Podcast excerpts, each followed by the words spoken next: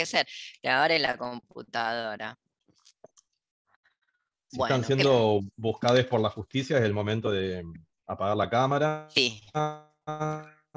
cambiarse el nombre. no, no te me quedes, no te trabes, Felipe, no, trabes, no te me pongas. Te pido, por favor. Bueno, acuérdense, gente, apaguen sus cámaras y sus micrófonos, porque se transmite mejor si ustedes no tienen las cámaras prendidas y los micrófonos prendidos. Y otro experimento porque están saliendo en vivo por YouTube y por Instagram, con lo cual eh, se va a romper todo en cualquier momento. Pero nos dimos el gusto de sentirnos el hacker con Carlín Calvo. La gente que es muy joven no va a conocer Ay, Carlín. No, Carlín, y acá Muy Felipe 2000. acaba de, de chavar la edad que tiene, porque si conoce el hacker con Carlín Calvo y se ríe cuando decimos Carlín Calvo, es que es mucho más mayor de lo que parece. ¿viste? Bueno, bien conservado eh, que estoy. Em, A ver. ante todo, gracias por, por estar acá, a todo el mundo y a vos en especial, eh, Felipe. Le presento a la gente, para quien no conoce, Felipe Castro, de Literatura Mal y Pronto, que es un blog, de, en, un- blog en Instagram por el momento, probablemente también será un blog en de otras semanas, pero ahora es un blog en Instagram. Eh, Eh, em, sí. Ahora ya, ya crecerá, que además tiene la gracia, al menos para mí, que eh, es estudiante mío, es un estudiante que no sé por qué estudia conmigo, supongo que por las clases, pero no le hace las clases que vienen a tomar, yo, yo consigo un colega, digámosle así, un colega de la literatura antigua, que somos muy pocas las personas que nos dedicamos a la literatura antigua, algo de la filosofía venís vos, ¿verdad? Sí, sí. Soy graduado de, de filosofía en Rosario, en la UNR. Muy bien. De filo- y filosofía antigua, además. Y sí, terminé la, la tesina de grado, la hice sobre Gorgias, sobre el encomio de Elena de Gorgias. Y que fue por ahí, digamos, Ah, el curso que hice con vos fue sobre eh, mujer y poder en la tragedia griega. Yo ya venía viendo algunos videos tuyos y ahí empecé a cursar con vos, creo que fue un poquito antes de la pandemia. Bien. Para la gente que necesitamos un poquitito de feedback, ¿cómo se está escuchando todo? ¿Se está escuchando bien? Eh, ¿cómo suena Bastante mal. ¿Sí? Bastante mal. ¿Se escucha Bueno, medio mal? ¿qué, qué se escucha mal? Cortado, se escucha. Entre por- no sé si eh, es mi conexión, entrecortado, sí. probablemente sea la conexión de todo el mundo. Bueno, o tal vez sea que estamos tratando de transmitir al mismo tiempo por, eh, por Por YouTube. Instagram. También puede ser esto que no nos permita, ¿verdad? Bueno, en la gente que está en Instagram, si quiere, capaz, para borrar un poco de ancho de banda, se puede conectar al Zoom, que está el link ahí fijado, Exacto. Y nos eh, metemos todos Nos al ayuda. Nos ayuda con este, Instagram, dice que está bien. Sí, pero Instagram YouTube dice se está bien. entrecorta. Y también lo pueden ver, si no, en YouTube. Mm, ok. Tal vez sea el Bueno, YouTube el que se entrecorta. El, el problema sea eh, YouTube y, se entrecorta. Y bueno, ¿y Zoom qué tal? Entonces se entrecorta. Bueno, empecemos, qué sé yo. Si no, apagamos algo de todo lo que tenemos. Bueno. A ver si Prometeo se pone a nuestro lado. Sí, no, no se va a poner, nunca se pone de nuestro lado. YouTube algo gente cortado. mala, Sí. entre, entrecortado. Y bueno, me parece YouTube algo entrecortado. Lamentablemente. Leonor se escucha entrecortado.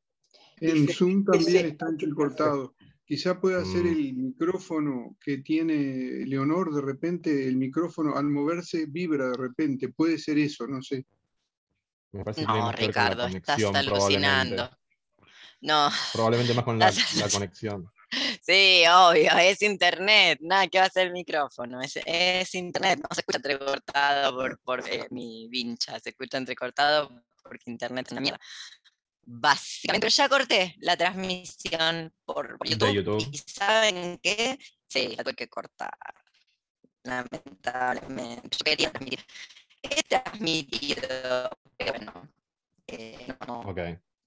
Ahí aunamos fuerzas en, voy a también cortar. en- Sí, sí, bueno, nada, dedicamos a Zoom y nada más. Porque es lo que tenemos de internet, básicamente. Importante para la grabación, ¿no? Eh, bueno, Ahí estamos. sí, obvio. Ahí Bueno. estamos. Bueno, A ver si ahí mejora. empiece, em- empiece licenciado. Bueno, eh, ante todo, de nuevo, gracias a los que están eh, acá presentes. Em, no sé cuántos de ustedes han tenido oportunidad ya de leer el libro. Eh, Ay, no, te silencié, Felipe, pará, pará, pará. y- Hice bardo. ahí- ah, ahí estoy, ahí ahí- ahí me recupero. Eh, bueno, Así con el libro, ábrame el micrófono. Bueno, eh, no sé cuántos han tenido oportunidad ya de leer el libro, pero hoy estamos acá para presentar el nuevo libro de Leonor Silvestri, que es Protofeminismo, Sexo, Violencia y Lenguaje Inapropiado en la Mitología Grecolatina. Este libro, que está editado por Quinn Lud, eh, es una recopilación de artículos que ha escrito Leonor a lo largo de varios años y que recupera eh, textos eh, que ella ha publicado en distintos medios eh, y también algunas clases corregidas que ella ha dictado acá como en su canal de YouTube y en su ciclo de clases que habitualmente hace. Eh, Creo, creo, sin, así sin temor a equivocarme, que, em, o sea, son inéditos en el sentido de que no han sido publicados más que tal vez en alguna revista académica, en algún Eso. momento, eh, pero nada, sí, tenés razón, nunca, nunca en un libro, ahí va. nunca, nunca, nunca libro. Nunca libro. Eh, bueno, el libro, yo creo que, bueno, también se divide, como decíamos, en eh, estos escritos y estas clases vuelta eh, o transcriptas y corregidas. Y el libro juega ¿no? con dos secciones, una bastante más extensa que la otra, que es eh, escritura, y una segunda parte un poco más breve, que es la parte de oralidad, que, como dice Leonor en su propio prólogo, es un guiño a este, y yo creo que acá pueden ir tomando notas si quieren, como para tener una especie de El starter pack. profesor, el profesor. No, bueno, El profesor, pero- tomen nota, estudiantes, saquen una hoja. Me parece, me parece que si además de la idea general del libro, se pueden llevar de acá hoy una especie de starter pack si no son tan lectores o no tienen, digamos, ese recorrido por la académico, por la literatura antigua, les tiramos unos tips para que se vayan con un starter pack de eh, cómo me acerco a Grecia y Roma y a la literatura clásica. Y una buena forma también de empezar por ese lado es justamente con ese guiño que hace Leo entre oralidad y escritura con el libro, un clásico de De Walter. Walterón, claro. eh, oralidad y escritura, que se complementa muy bien con otro autor que es eh, Eric Havelock, que tiene ese, ese libro que yo recomendé en la reseña que pueden leer en, en el Instagram, eh, que es La Musa aprende a escribir, también otro clásico sobre el, el paso de la cultura oral a la cultura escrituraria en, en Grecia en los siglos posteriores a la Edad Oscura, eh, hacia siglo 9, 8 antes de Cristo, y ahí es donde empiezan a aparecer Homero, Hesíodo, etc. Y después en ya un poco la consagración con la, la tragedia en el siglo V. bueno, O sea, lo que está diciendo Felipe es que el libro está dividido en dos partes. Una parte es la parte más de escritura académica, si se le quiere decir así, más de, de trabajo con la materialidad de la palabra, el, el trabajo del libro. Bueno, es la parte más difícil del libro, hay que decirlo. Es- Es un libro más difícil que otros libros, también hay que decirlo. Y una segunda parte que es la desgrabación corregida, adaptada, bla, bla, bla, pero que recupera esa oralidad de las clases, de un ciclo de clases, porque esto fue un ciclo de clases, esa segunda parte que se llamó como el libro, Protofeminismos. ahí va. Sí, eh, Pero, pero, sentido- perdón, perdón, yo tengo preguntas. Esta es una, Sí. una, es así. esta presentación. Claro, eh, y yo tengo preguntas. Em, vos decís, eh, o te pregunto, si has logrado encontrarle al libro em, o a esto que vos denominás artículos, eh, si le encontraste algún hilo conductor, porque si bien es verdad que estos artículos pertenecen a diferentes periodos, digámoslo así, estos capítulos del libro pertenecen a diferentes periodos de, mi vida, de mi vida como intento fallido de filóloga, o sea, como cinco o seis vidas atrás, eh, yo pensaba que había un hilo conductor, tal vez no lo haya, pero em, a ver. No, sí, sí, lo hay, lo hay. Mm. Em, yo creo que lo que atraviesa todo el libro eh, son dos gestos que, eh, como una especie de... Bueno, gracias por tirarme todo. Em, yo creo que... ¿Te rompí la presentación? Sí, sí. en cualquier momento se apaga. Eh, creo que lo que atraviesa todo el libro son dos gestos que medio como que te agarran tipo tenaza, ¿no? por un lado, es la idea esta de cómo, cómo captar en, este, en estos textos clásicos eh, griegos y latinos, eh, cómo captar herramientas que nos sigan sirviendo a nosotros para pensarnos a nosotros sin traicionar eh, las condiciones de producción y circulación propias de la época de cada texto. Mm. O sea, ¿cómo hacemos para pensar Medea? ¿Cómo hacemos para pensar Safo? ¿Cómo hacemos para pensar eh, Catulo, cómo hacemos para pensar eh, las metamorfosis de Ovidio, cómo hacemos para pensar eh, otras tragedias, sin ponerles nuestras categorías modernas o contemporáneas y romper con el romper con el criterio histórico que necesita también para enmarcar la lectura de esas, de esas fuentes. pero al mismo tiempo tampoco es una cuestión media museística, o sea, me parece que, y esa es la gracia y el, trabajo que requiere los, la lectura y que me parece que está bueno como vos lo haces, que es, eh, por un lado, cómo recupero, por otro lado, cómo no lo traiciono y al mismo tiempo cómo hago esto que entre en diálogo con lo que todavía estamos haciendo nosotros. Eh, y en ese sentido, a mí me parece que eh, si bien este libro puede llegar a ser en algunos puntos un poco más técnico que otros libros tuyos en algún sentido, porque, eh, bueno, hay mucha cita en, latín, algunas cuestiones así más específicas. Eh, creo que sigue teniendo esa marca tuya que es como la, eh, la marca incendiaria y que un poco también movilizante o vigorizante de alguna manera, que es la que te dan ganas de, bueno, levanto la cabeza de la página que acabo de leer y tengo ganas de romper todo, ¿no? Un poco. Qué lindo, qué eh, lindo que te produzca eso mi literatura, me alegro un montón. Y sí, bueno, es que él, él un poco el mismo efecto nichiano, ¿no? Digamos, o sea, Ay, Felipe, pero ni que te hubieran pagado, ni que te hubieran pagado. La gente no se va a eh. creer estas cosas. No se va a creer, va a pensar que está todo está todo arreglado.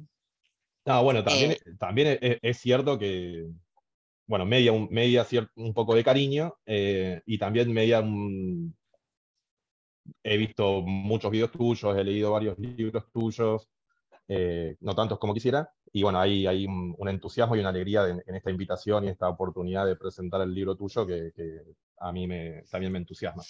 Em, Perdón, sigo con las interrupciones, porque eh, yo a lo que también lo que me refería, a ver si, si se había notado, que bueno, perfectamente puede ser que no se note, ¿no? O sea, no, no necesariamente, tal vez fallé, fracasé, pero viste que el libro se llama eh, Sexo, Violencia y Lenguaje Inapropiado, un poco, obviamente, es un, chiste con eh, las denominaciones de las películas y las series en estas plataformas tipo Netflix y, y tal, pero em, a mí siempre me ha interesado la literatura antigua, así me ha ido porque siempre me ha interesado esto que te voy a decir de la literatura antigua, me ha interesado justamente esa parte de la literatura antigua o la literatura clásica del Mediterráneo, esto después lo podemos comentar un poquito, las diferencias y demás. Em, siempre me ha interesado un aspecto que es soslayado porque la gente cree que el latín y el griego y la literatura o todo lo que ha sido producido por estos, estas dos civilizaciones, Grecia y Roma, tienen ese tufo a chupacirio, obispado, opus dei, eh, elites académicas, cuando, cuando una se adentra en la literatura antigua del Mediterráneo, se encuentra, bueno, que, los, los grafitos pompeyanos no solamente son, son los grafitos, o sea, medio que la gente, todo el mundo medio que habla así, eh, como que no Claro. es tan académica, eh, la literatura antigua no es tan académica como los académicos la han hecho en la actualidad. Claro. Yo creo que el- un ejemplo que me hace pensar a mí en eso es como cuando en la escuela secundaria se da el Martín Fierro, ¿no? Que a veces se da como una especie de lectura como sesuda o como una cosa así clásica. Y en realidad, si vos lo ves con unos buenos ojos, y creo que también es esa un- una marca tuya, ¿no? Con el ojo malo o con el oído malo, vos me, me parece que siempre lees, con, lees desde la sospecha, ¿no? Eh, desde el ojo mocho. Eh, Claro, lees, lees desde la sospecha, lees desde, el, desde a contrapelo. Eh, nada, con Martín Fierro pasa lo mismo, ¿no? O sea, uno puede ver en Martín Fierro una cosa aburrida, tediosa, obligatoria, etcétera, o puede ver también un- una historia gore, una historia eh, violenta, una historia eh, sumamente eh, controvertida, controversial, y no el, ese clásico añejado necesariamente como a veces te lo quieren vender, que es un poco también a veces el, el chiste que suele hacer medio Borges, ¿no? Cuando lee algunos clásicos, que los, Y sí, los- los lee como quiere, los lee como quiere sin traicionar el texto. obviamente, pero insisto con esta cuestión de que la literatura antigua es mucho menos em, aburrida cu- cuando se encuentra una buena traducción y se la puede enmarcar, o sea, tiene un marco histórico que permite entender ciertas categorías.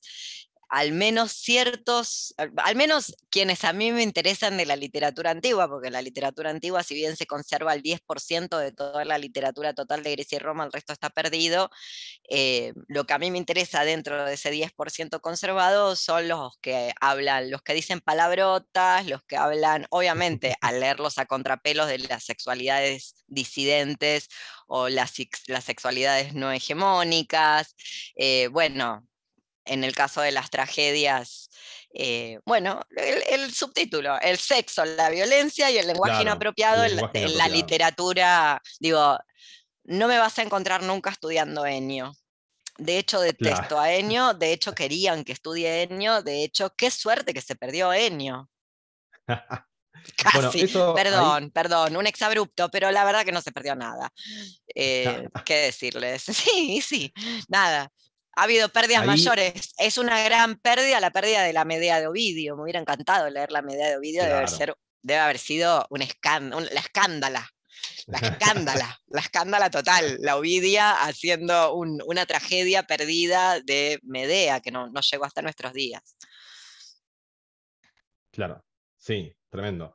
Em, bueno, ahí, eso ya desde el prólogo vos ahí empezás a marcar, ¿no? Esta postura que a mí me parece que está, eh, y que son escenas que uno ha visto, eh, si, han- si uno ha pasado por la facultad y ha intentado meterse en algunos, en algunos lugares o ha intentado transitar algunas instancias institucionales, ¿no? Esto de la elección, esto de cómo hay que eh, amoldarse al, al cuadro, al marco de estudio que te proponen los jefes de cátedra, las jefas de cátedra, eh, o incluso esto de cómo tal tema no se puede porque es, de tal o cual, ¿no? Total, No a eso pis- No siempre. es pisar, no puedo creer que todavía exista, eh, porque vos sos más joven que yo, Felipe. sí, yo soy el 89.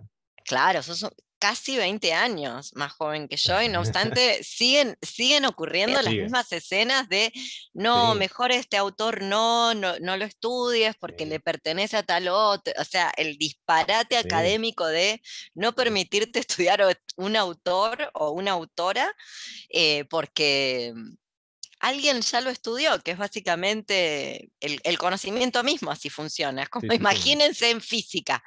No, no, no podés estudiar la teoría de la relatividad porque hay un señor Einstein que ya lo estudió.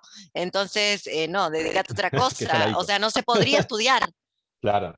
Bueno, en clásica siguen apareciendo este tipo. No, no, pensé que algo, algo había cambiado, pero bueno, No, que no. no, no, para nada, para nada. O sea, ese Eh, prólogo que, que- que es una situación de prácticamente 20 años atrás, sigue haciendo... Absoluta, No, increíble. absolutamente. Y la, y la cuestión tajante, ¿no? Entre la- las actividades que tienen valor institucional y las actividades que eh, carecen por completo de valor institucional.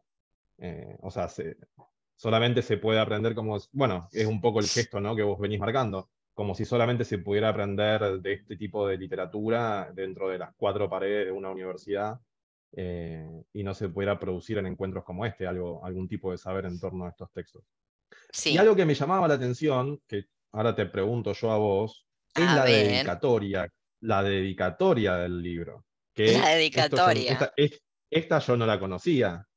Porque tu cosa? dedicatoria, eh, la dedicatoria es a Beatriz Sarlo, la mejor profesora que tuve.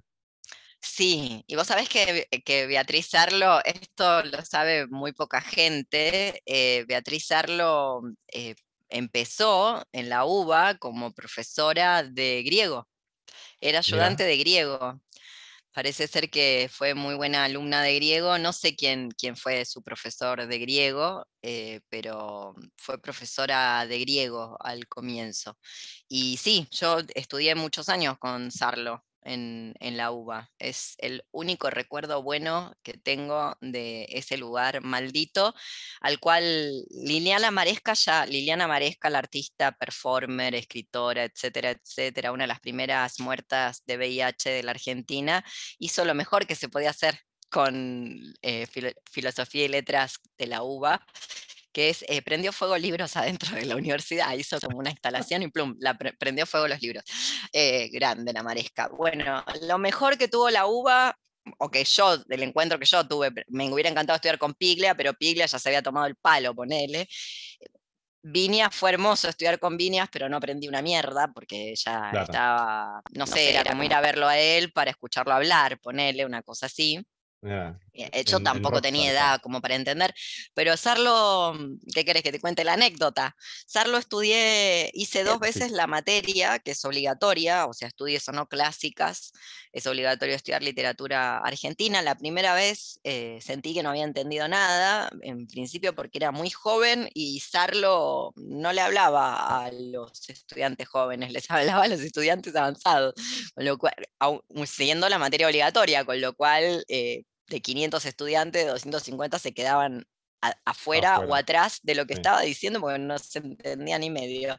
Así que hacia el final de la carrera, con todas las clásicas hechas, o sea, todos los latines, todos los griegos, volví a hacerla. Nunca rendí el final, el final era obligatorio.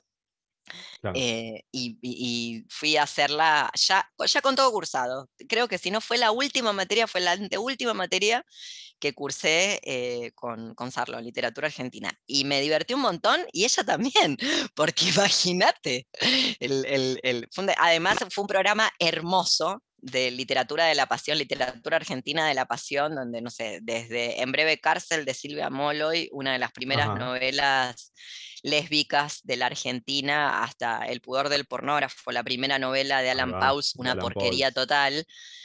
Eh, nada, no la recomiendo para nada, pero bueno, nada, nos hacía leer todo, lo moderno, lo, lo contemporáneo, lo, lo ya más consagrado, así que fue un, un- un buenísimo. Y te cuento la anécdota del final con Sarlo, que es la parte más divertida. Yo le caí al final con Sarlo, pero Sarlo tomaba final con bolilla, como a la vieja usanza, entonces había que preparar, no sé, yo preparé 12 monografías, una cosa por el estilo. Había que preparar 12 bolillas de 12 autores. em, y estuve, me acuerdo que me tocó Pizarnik, la condesa sangrienta, dije, bueno, la descoso. Increíble. Eh, y me tuvo, pero por reloj, dos minutos. Suficiente, dijo. ¿Alguien quiere hacer alguna pregunta? Para mí es suficiente. Y me ofendí. Me ofendí, la peleé, la, pe- la peleé a hacerla. Dije, como yo me pasé casi un año estudiando, presenté 12 bolillas, tengo 12 monografías escritas, que voy a estar acá. Y me acuerdo que me dijo una cosa hermosa eh, me dijo, Silvestri, em, le, jugaba al tenis, no, no sé si sigue Sí, jugando, es muy sí. mayor Sarlo, jugaba al tenis y me decía, em, Silvestri, usted ganó en el saque. eh, no viene acá a demostrar que hizo abdominales para llegar, ganó en el saque, ¿qué quiere? Si quiere, tráigame las monografías. Y nada, nunca le llevé las monografías, nunca, nunca me, me dediqué a escribir bien las monografías como para presentárselas, pero sí hice seminarios de doctorado que Sarlo me permitió hacer porque yo nunca me gradué. Eh, Claro. Debo, un- debo, debo la monograf- una monografía sobre Cicerón a quien fue, de quien fui la scripta a su cátedra. Básicamente nunca le Ajá. entregué la monografía, una persona miserable, horrible, no diré su nombre, que debe estar ahí dando clase. Eh, bueno, nada, nunca la presenté, pero Sarlo me dejó cursar eh, sus los últimos seminarios de doctorado que dio en la UBA, porque Sarlo ya estaba de salida, ya se iba, donde buena parte de lo que yo hago ahora con estudios culturales, antropología y demás, comienza ahí en, en esas clases con Sarlo. Por eso se lo dedico a ella. ¿Pero por qué te sorprendió? No, no, te hacía, viste, también uno, o sea, eh, Lazarlo ahora es como que tiene una, una presencia pública, a veces como media mainstream, y uno quizás no te hace en esa, eh, dialogando en el imaginario con, con esa Sarlo. Eh, sí, los libros de la Sarlo a mí me parece que tienen cosas muy zarpadas a veces. Eh, y bueno, Yo nada, quiero hacer un curso. y- Yo quiero hacer un curso, quiero dar a Sarlo, quiero dar a, a. Sarlo en su literatura y su pensamiento. La Sarlo ensayista en los primeros años no es lo que más me, me gusta de ella, pero bueno, eh, es una de las grandes pensadoras de nuestro país, indudablemente, y sí. una de las grandes escritoras. Sí. Eh, siempre fue una persona con un pie en el mainstream. Vos eras muy joven y no te acordás, pero tuvo una pelea en la televisión, no me acuerdo el Viñas. programa, con Viñas. Una pelea a muerte, furiosa, donde se fue, pero se fue casi tirando una silla. Siempre fue, eh, y, y- y siempre fue muy confrontativa. Estaba con. Sí, sí, está. Es, es medio, es medio conocido el meme así en los, en los Instagrams literarios. ¿Ah, sí? Eh, sí, sí. Eh, porque Viña, la, Viña la- le dice que estaba con los socialdemócratas, no me acuerdo quién. Y está también Viñas este le tipo dice la verdad. Viña murió anarco. Viña murió, Claro. murió en su ley, murió anarco y, y murió anti, anti todo. em, y bueno, sí, la bastardió, hay que decirlo, pero le, le cabió, igual le cabió. Sí. A favor de Sarlo voy a contar esto también. em, en la actualidad, después de ese incidente, donde Viñas básicamente le dijo vendida en la tele, Sí, básicamente le dijo eso, o sea, sos una vendida ideológica. No obstante, Sarlo hoy habla bien de Viñas. No, no, no habla con resentimiento o con, o con rencor o algo por el estilo, lo cual habla estupendamente bien de Sarlo, porque Sí. cualquier otra persona en el lugar de Sarlo, después del desplante que le hizo Viñas, le hizo Viñas, a- además, con todo lo que Sarlo lo defendió a Viñas dentro de, de la UBA, porque cuando vuelve la democracia y vuelven entonces ciertas cátedras y ciertos personajes a la UBA, eh, Sarlo le deja elegir a Viñas la cátedra, le respeta la edad, bueno, de hecho le había enseñado, además de Rest, que fue el maestro de, de Sarlo, uno de los maestros o uno de los profesores de Sarlo fue Viñas, y, y Claro. Sarlo le deja elegir, bueno, ¿qué cátedra querés? O sea, de, de Argentina, Argentina contemporánea, ¿cuál querés? No, no le fue a competir, no le fue a Viña, chapear. Ahí tengo, tengo un montón de anécdotas de Sarlo Me divertísimas. encanta, me encanta, me Eh, encanta. Después eso. Pará, pará, te cuento la última Eh, porque es genial. La gente no va a entender ni la mitad de esta parte que hablamos, pero es muy, muy, muy divertida. Sarloff eh, ganó el concurso para ser jefa, jefa de cátedra sin tener doctorado, que eh, hoy es imposible. Hoy en las instituciones, o, o casi imposible, como el doctorado es eh, medio como una obligación. Pero bueno, ella lo Sí. compitió y lo ganó eh, con un jurado conformado por la señora Barrenechea. eh, para quienes no conocen, es una de las grandes eminencias dentro de la lingüística. Yo me acuerdo porque en el final de gramática rendí el pronombre de Barrenechea, así que eh, me acuerdo siempre de, de Barrenechea, y compite contra una señora que, una chupaciria, eh, que se llamaba eh, Teresita de Fiche, una cosa así, no sé. Eh, no, no, no la conozco, pero alguien que da la- una señora que debe dar el Martín Fierro del, del tipo, bueno, acá está la poesía épica, rural, argentina, y, y el ser campestre, rural. Bueno, un personaje de ese estilo que sí tenía un doctorado. Entonces, eh, apeló la- el fallo de cómo le, iba, a- cómo le iba a ganar Sarlo, y me acuerdo mm, eh, lo que Barrenechea contestó. Yo leí su tesis de doctorado, no me lo recuerde. Ah, Barrenechea le dijo a Teresita de Fiche, yo leí su tesis de doctorado, no me lo Tremendo. recuerde. tremendo, Hermoso, tremendo. hermoso, hermoso. Esos eran los momentos lindos, pero bueno, Claro. en fin. Yo no recomiendo estudiar punk. en, en la academia, ¿qué decirles? O sea, de, No, de ya haber, hemos- de volver a nacer haría todo distinto. Hice todo mal, todo mal, todo mal. ya hemos dicho, eh, menos filosofía y letras y más oficios. Por supuesto. Una buena electricista, plomero, plomera. Paneles ¿no? solares, Paneles solares, sí, sí. Instalación de paneles aire acondicionado, solares. Para lo que quede. Sí, sí, sí, sí. Sí, Sí. O, o no sé, em, ya también cosas más, más eh, eh, hardcore, ¿no? Como por ejemplo guardaespaldas. No, a mí porque me gusta Sí. mucho eh, estas chicas, las Yeshenko, que pelean MMA y que fueron campeonas de Thai. La hermana que no le ha ido también en el mundo del MMA, eh, se le prendió la lamparita y dijo, "Mi- mido un metro setenta y cinco, sé boxear, pelear Muay Thai, MMA, Jiu-Jitsu, aprendo aviación y soy la espía o la, la KGB perfecta. O La sea, me van a ¿quién no me va a sí. contratar? Me van a contratar Sí. todos los magnates los magnates chinos para que le lleve y le traiga a la señora eh, totalmente segura en el avión propio que manejo yo y que además puedo hacer todo esto. O sea, disparo armas, peleo MMA y además parezco una modelo. Bueno, y sí, eso también me parece mucho más interesante que dedicarse a, a hacer CONICET. Qué debate ese.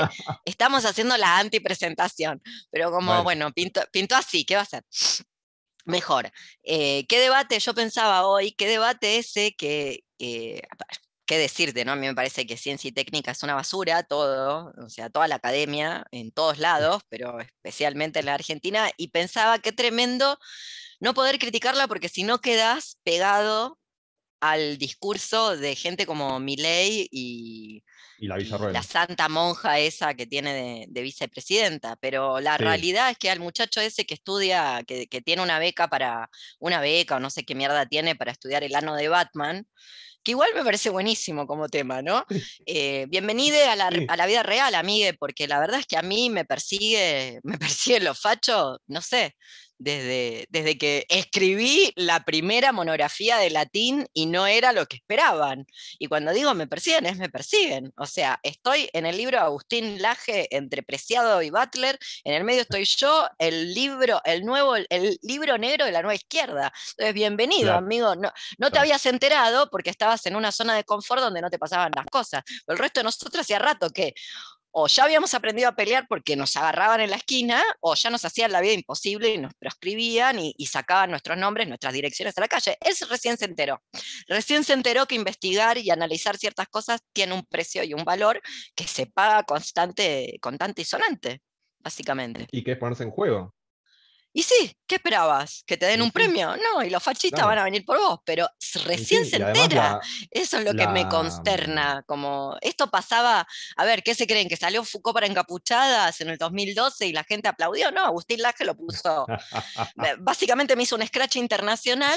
eh, Da conferencias diciendo que yo soy el, la enviada de Satanás, el bebé de Rosmarí. Bueno, un poco sí. Ojalá, ya quisiera. Ya, Ya quisiera, quisiera. no, no, no Sí. llego a tanto. Soy una pobre señora. Eh, bueno, Leo, eh, vamos, si querés, entonces más a la parte formal de esta presentación. Lo que vos quieras. ¿no? Te voy a seguir Bien. sacando de, de- de- todo, pero sí. sí, sí, sí, así va a ser, sí. así va a ser la dinámica. Bueno, eh, te leo un pasaje y vos me y lo comentamos, ¿crees? Dale, página, por favor, ah, Estoy eh, en la 18. en la 18, página 18. Para Para quien tiene el un libro poco puede lo- seguir. Sí, para ilustrar un poco lo que estábamos charlando, ¿no? Ah, el prólogo. ¿O no? Eh, Ya- no, es- es el Antígona, primer sí, sí, artículo. mi Sí, sobre favoritísimo. Antígona. Sí. Sí, que me parece que eso, empieza ahí. eh, Y Empieza un tiré ahí la carne la- al asador, plum. claro, Sí. apren- aprendiste lo de ganar en el saque. Eh, Y sí. No, es que además es una regla del boxeo, incluso para quien. El buen boxeo se pelea al contragolpe, pero quien mete la primera piña mete dos.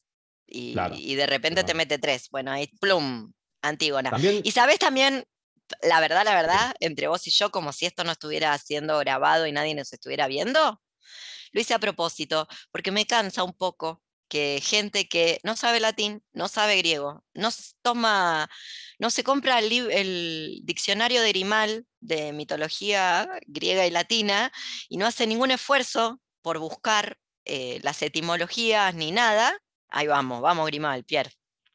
Eh, bueno, me robe, porque vino, porque me compró una clase, grababa mucho psicoanalista ladrón. Entonces a, la- a las psicoanalistas ladronas, que tengo, no le digo a las que están acá que son mis estudiantes, sino a las que ya he echado, eh, claro, acá les mostré, como, chicas, no, dejen de hablar de lo que no saben, no, basta. Bueno, sí, Antígona, vamos. bien. Si bien hemos de cuidarnos de proyectar en el mundo antiguo y en realidad en cualquier mundo nuestro sistema actual de organización de conductas, más de cara al, an- al análisis eh, menos maniqueo y más actuales, tal como afirma Judith Butler, Antígona es la contrafigura frente a la tendencia feminista que busca apoyo en el Estado o cuyas políticas se encuentran en sintonía con las políticas de control y gobierno. Ella representa un feminismo al margen del poder al cual se opone. Y salto un poco hacia Esto el es final. una patadita a, a las kirchneristas que creen que las cosas se cambian. Bueno, las kirchneristas lato sensu, que es la gente que se cree que las cosas se cambian desde adentro. Básicamente eh, es una llamada de atención. Y en esta frase que vos leíste antes de pasar a esa otra, hay un poco de esto que vos decías de, de- tanto en tu reseña como, como al comienzo, de que realmente yo, yo supongo que la gente llega a darse cuenta que Occidente no es el único mundo, es de muchos mundos. Pero aunque cueste creerlo, yo llegué por el latín y el griego a darme cuenta de eso, a que no se podía proyectar en un mundo que no era el mío, las categorías de mi mundo, sin que eso diera resultados equivocados, sea ese mundo el antiguo Egipto o el Egipto contemporáneo. Totalmente. Y es como, eh, lo aprendí con el latín y el griego, que no, no se puede ir a analizar con las categorías occidentales todo el universo, en cualquier momento sería- histórico. Me parece que ahí entra, por ejemplo, sería como el, el narcisismo teórico, ¿no? Ya que también hay, hay artículos sobre Narciso, ¿no? Como el un- verse, un- verse re- sí. Enamorarse del reflejo propio, no reconociendo lo que es el reflejo de uno. ¿no? Sí, sí, y también de, sustentar, tratar de encontrar la modernidad, el presente, el capitalismo tardío y su organización en todos lados. No, Sí. en un momento las cosas funcionaron diferentes. Y Antígona, justo Antígona es un personaje eh, paradigmático porque Es súper conservadora, no obstante es súper revolucionaria por ser conservadora. Y a mí siempre me ha recordado eh, las mujeres musulmanas, lo que significa Ujú. ser musulmana en un mundo occidental, en este presente. Sí, en un mundo así occidentalizado. Exactamente, sí. completo. Sí.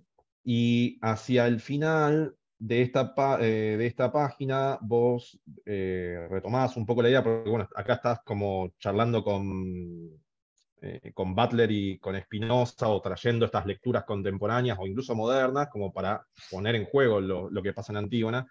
Y vos después retomás y decís, em, sin embargo, si nos trasladamos al mundo de las potencias de Baruch Spinoza, donde un cuerpo es en relación con lo que puede, no como posibilidad, sino como aquello que materialmente hace, se accede a la pregunta acerca de qué puede el deseo de Antígona al cumplir con las leyes no escritas del ámbito doméstico, cuáles son sus devenires.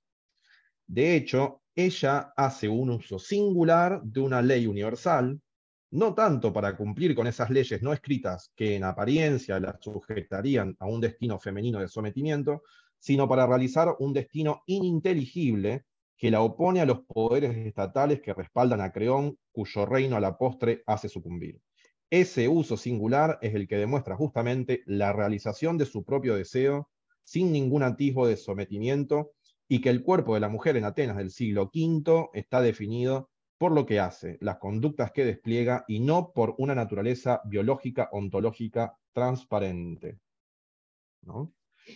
Y ah, cierro, cierro la idea con algo que está al final de la página 19, casi al final, dice, ese uso particular de la ley universal expresado en el hecho de que ella solo haría lo que hace por quien lo está haciendo, es decir, por Polinices, su hermano preferido, tal como afirma el texto, transgrede las normas del género y parentesco y expone lo contingente de ambas.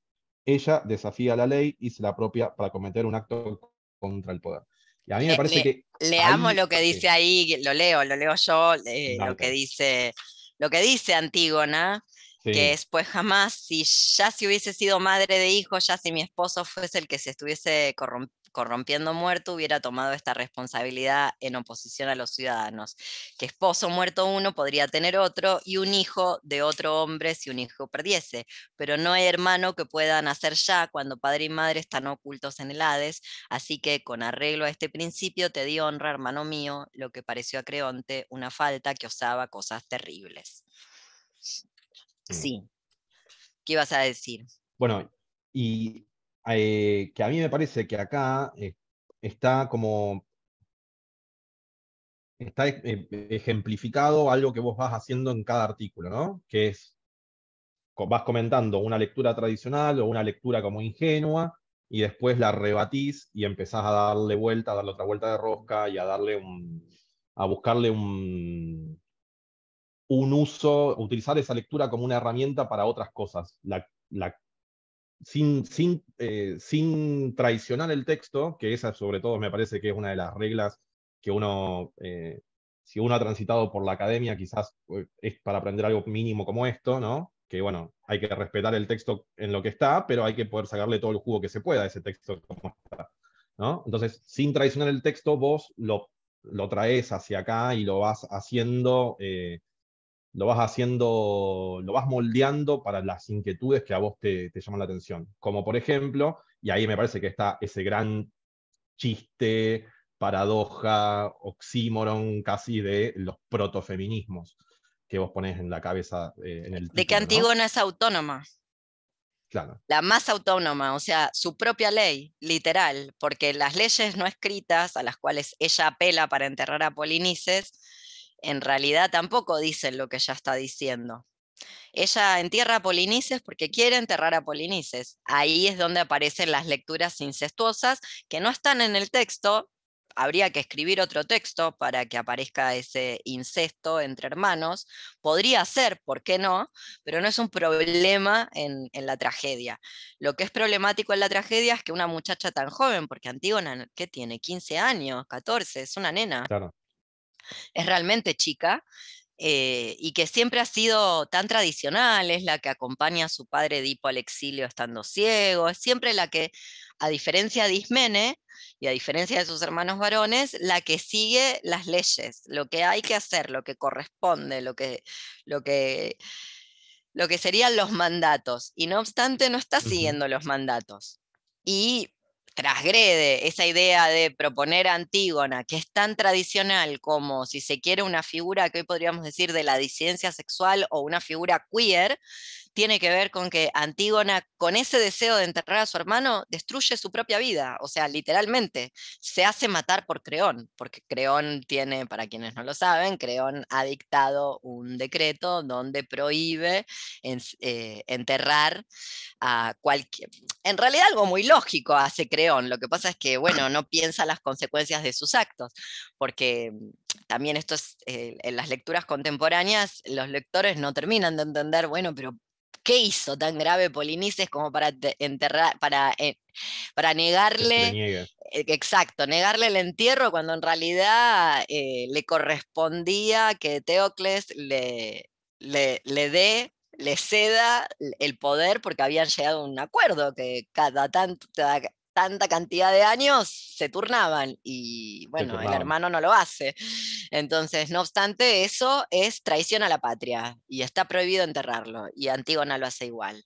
Y no lo hace. Y esto es lo interesante y me acuerdo de haberlo leído en algún momento en, en el primer preciado, esta idea de, de aquellas rupturas que no tienen que ver con una conciencia operante, sino tan solo con el deseo, como es eh, su análisis de biopolítica del género, del caso de la trans que se hace pasar por intersexual francesa. Eh, bueno, un texto muy antiguo de, de Preciado que en realidad es un, un análisis antropológico de otro, de otro señor que se llama Yurkiewicz, si lo quieren buscar, donde Una, una chica trans en los años 60 se hace pasar por intersexual tomándose todas las pastillas anticonceptivas de la madre y de la terapia de reemplazo hormonal y llega intersexual, con lo cual, eh, perdón, sí, llega intersexual, con lo cual es protocolo de urgencia, la operan rapidísimo y no le hacen pasar todas las calamidades que le hacían pasar a las trans de aquellos años y a las de, las de hoy también. En fin, eso. Ahí va. Sí, un personaje. Antígona muy, muy importante en ese sentido, en el sentido de la autonomía. De, de la autonomía y cómo Sí. em, a veces, bueno, un ejemplo, un, ejem- un ejemplo contemporáneo de lo que podría ser una lectura o, o la luz que Antígona eh, emana sobre ciertos fenómenos actuales. Francia prohíbe la usa del hijab en la escuela y en las instituciones públicas, es decir, en la Sorbona, en las universidades públicas, en los colegios, porque es un Estado laico, y en realidad esa operación, además de ser anti-musulmana y pro-occidente, pro-imperio francés, está... eh, o sea, está presentada como avance, progreso, laicidad, elección, y lo que está haciendo es dejar a mujeres afuera, básicamente. Y las está dejando afuera por musulmanas. Porque complicado lo que piensan, complicado lo que dicen, complicado cómo viven, básicamente. A mí me, me recuerda mucho, bueno, sí, el gesto de, de Antígona, que en, que en realidad no quiere, eh, como bien ella dice en ese, en ese fragmento, no quiere realmente eh, hacer caer a Creón y la casa tebana, solo quiere enterrar a su hermano. Quiere una cosa muy Claro. sencilla. Claro. Sí, solo, o sea, solo quiere realizar ese deseo específico y bueno, después caiga quien caiga en, en el medio, pero. eh, Pero, no con la idea de que caiga No, alguien, claro, ¿viste? no con el plan. Sí. No con el plan. Pero es, eh, es en un, en un eh, trazando una, una- un, un, un gesto, iba a decir como que tiene, tiene algo ahí de, pero no, en ese caso sí sería planeado que caiga. Eh, iba a decir que tenía algo como de V for Vendetta, pero no, V for Vendetta sí busca. No, nada que ver, porque Before- Antígona Before solo Vendetta quiere busca, enterrar a su hermano. Antígona sí, sí, siempre sí, ha hecho, ha acompañado a su padre a su ex- al exilio, cosa que los otros no. Entonces quiere enterrar, quiere enterrar a Polinices, y si eso va a terminar en que. eh, de hecho, bueno, es una tragedia extraordinaria, como todas las de Sófocles, eh, por supuesto, por, por la experimentación, por ser una tragedia de doble, lo que se llama de doble destino, de doble final eh, Antígona solamente está hasta la mitad de la tragedia, luego eh, se suicida, muere. Entonces, si bien la tragedia se llama Antígona, Antígona solo permanece dentro de la tragedia de, de viva la mitad, y la otra mitad, bueno, es el derrumbe. De, es el derrumbe de, de todo, justamente porque es un mal gobernante creón que no sabe cuándo tiene que ceder y cuándo, como vos bien sabes, si no se lo contamos a la gente, la tragedia es, si se quiere, una suerte de aparato ideológico del Estado, no tiene que ver con un show, no tiene que ver con eh, una, re- un- una recreación, un entretenimiento, sino con una suerte de bajada de línea, vamos a decirle así, y en esa bajada de línea eh, hacia, hacia el- el- la El gente que la está... Sí, claro. exactamente, los espectadores atenienses del siglo V, en esa bajada de línea, lo que tiene que haber es una construcción ética de lo que es un buen ciudadano, es decir, alguien que se pueda autogobernar y por ende también puede ser un gobernante porque estamos delante de la democracia. Por supuesto, yo no adhiero al modelo democrático ateniense y me parece una, una mentira. No obstante, es cierto que las tragedias intentaban hacer traer una reflexión muy ambigua, nunca clausurada, esta es su gracia comparado con las bajadas de línea de, de nuestro tiempo contemporáneo, te hace, le hacía pensar, a la gente. Y el problema de Creón es que Creón es un inepto para, tanto para el autogobierno, se siente completamente zarpado, siente que le metió el dedo en el culo a un adolescente. Un adolescente que en realidad no tiene ningún propósito detrás. No, no lo está eh, intentando desafiar, no es un desafío a su autoridad, quiere enterrar a su hermano, como acompañó a su padre al exilio. Nada, Sí. siempre hace lo que las tradiciones no escritas por los seres humanos dicen que hay que hacer, lo que los dioses dictan. Eso. Y eso alcanza para que un tirano, porque es un tirano, Creón, eh, sea desbancado. Claro, se caiga por su propio peso. Sí. Que además, Em, le contamos también a la gente que no lo sabe, Feli, eh, no se piensen que hizo un pozo y enterró un cadáver. Le tiró un poco de tierra, hizo un rito así nomás porque la andaban persiguiendo, no se podía hacer, estaba todo todas las, las, las afueras de Tebas regada de gente, se cagaron matando. De hecho, se matan los hermanos entre ellos, solo que a uno no se lo puede enterrar y al otro sí. O sea, le tira un, puñado de polvo. Un puñado de polvo hace caer una, todo, todo la, toda la casa tebana, finalmente cae. Porque no queda ni el apuntador, como en las tragedias de Shakespeare. Nadie, no queda nadie. Se mata el hijo de Creón, que se iba a casar con ella. Atrás se mata la madre, porque se mata el hijo. Así que queda, queda Tiresia, que siempre, Tiresia me encanta. Tiresia Siempre diciéndole, te lo Tiresia". dije. Me encanta. Sí, Tiresia siempre sí. diciendo, yo te dije que te iba a pasar. Bueno, y Creón no pudiendo creer que por tan poco todo se termine así. Hermosa, Antígona. Divina, sí. Mm. Pero fíjate vos, qué interesante, porque eh, ¿qué se lee en Antígona? Se la lee como una sometida, ¿qué lee el feminismo más mainstream, más chabacano, más eh, burdo? El feminismo que cree que em, empoderarse de ser presidenta o ser ministra de defensa eh, o ser jefa de las Fuerzas Armadas, que eso es el poder. Eh, cree que Antígona es una, una pobre chica sometida ya sea al mandato paterno, ya sea a las leyes divinas no escritas, ya sea a Creón. Y Claro. en realidad hace caer la casa tebana, hace lo que no puede nadie, básicamente. Sí, completamente. Y ahí está también otro gesto que em, se, am- se repite a lo largo del libro en distintos casos y que está en, mitos griegos y también en versiones que tiene, por ejemplo, eh, eh, Ovidio de algunos personajes griegos o los usos, eh, los usos eh, impropios o los usos astutos de, por ejemplo, el, el aparato del uso y el, tejido, que es un, un regalo, digamos, o un, un saber, un oficio que baja Atenea a- para las mujeres, eh, para las mujeres atenienses o para las mujeres en general, y que eh, normalmente viene como esto, como, decía Nietzsche, ¿no? Un hábito de pies y manos, medio como pasa con la, eh, con la oración, ¿no? Como que el tejido funcionaría eh, como algo que mantiene a las mujeres ocupadas, eh, sobre todo en el gineceo, en, en Atene- en Atenas. las Al menos a las mujeres manos. atenienses, porque viste que esa es, esa es la paradoja ateniense, ¿no? exacto. La gran cuna de la civilización occidental y su modelo democrático tiene, a- y además eh, con un parentesco matrilineal, por eso Shulamit Firestone en Dialéctica del Sexo advierte acerca de creer que la matrilinealidad eh, ha emancipado o empoderado o liberado a alguien, lo cual eh, nada es menos cierto por este, por este ejemplo de lo que pasa en Atenas. En realidad, la, la mujer ateniense, la ciudadana, es la que da la ciudadanía. Para ser ateniense hay que ser nacido de vientre ateniense, como el libro de Nicole Loró, eh, Claro. nacido de la tierra.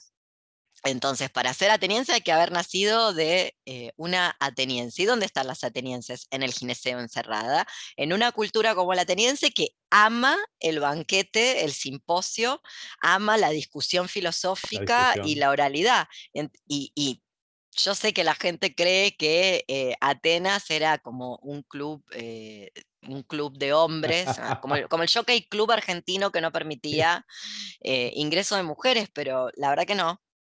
No, no, no era tan así, por ende las exporta, pero a sus esposas atenienses las tiene encerradas en un lugar que se llama gineceo. Sí. Las que más derechos tienen son las que menos libertades tienen, y las que más libertades La- tienen no tienen ningún derecho, básicamente. La que vos ponés como la confesión eh, en la página 34, esa, esa frase es increíble de Demóstenes. ¡Ay, genial! Demóstenes, Demóstenes afirma, tenemos etairas para nuestros placeres, concubinas para servirnos, esposas para nuestra, para nuestra descendencia.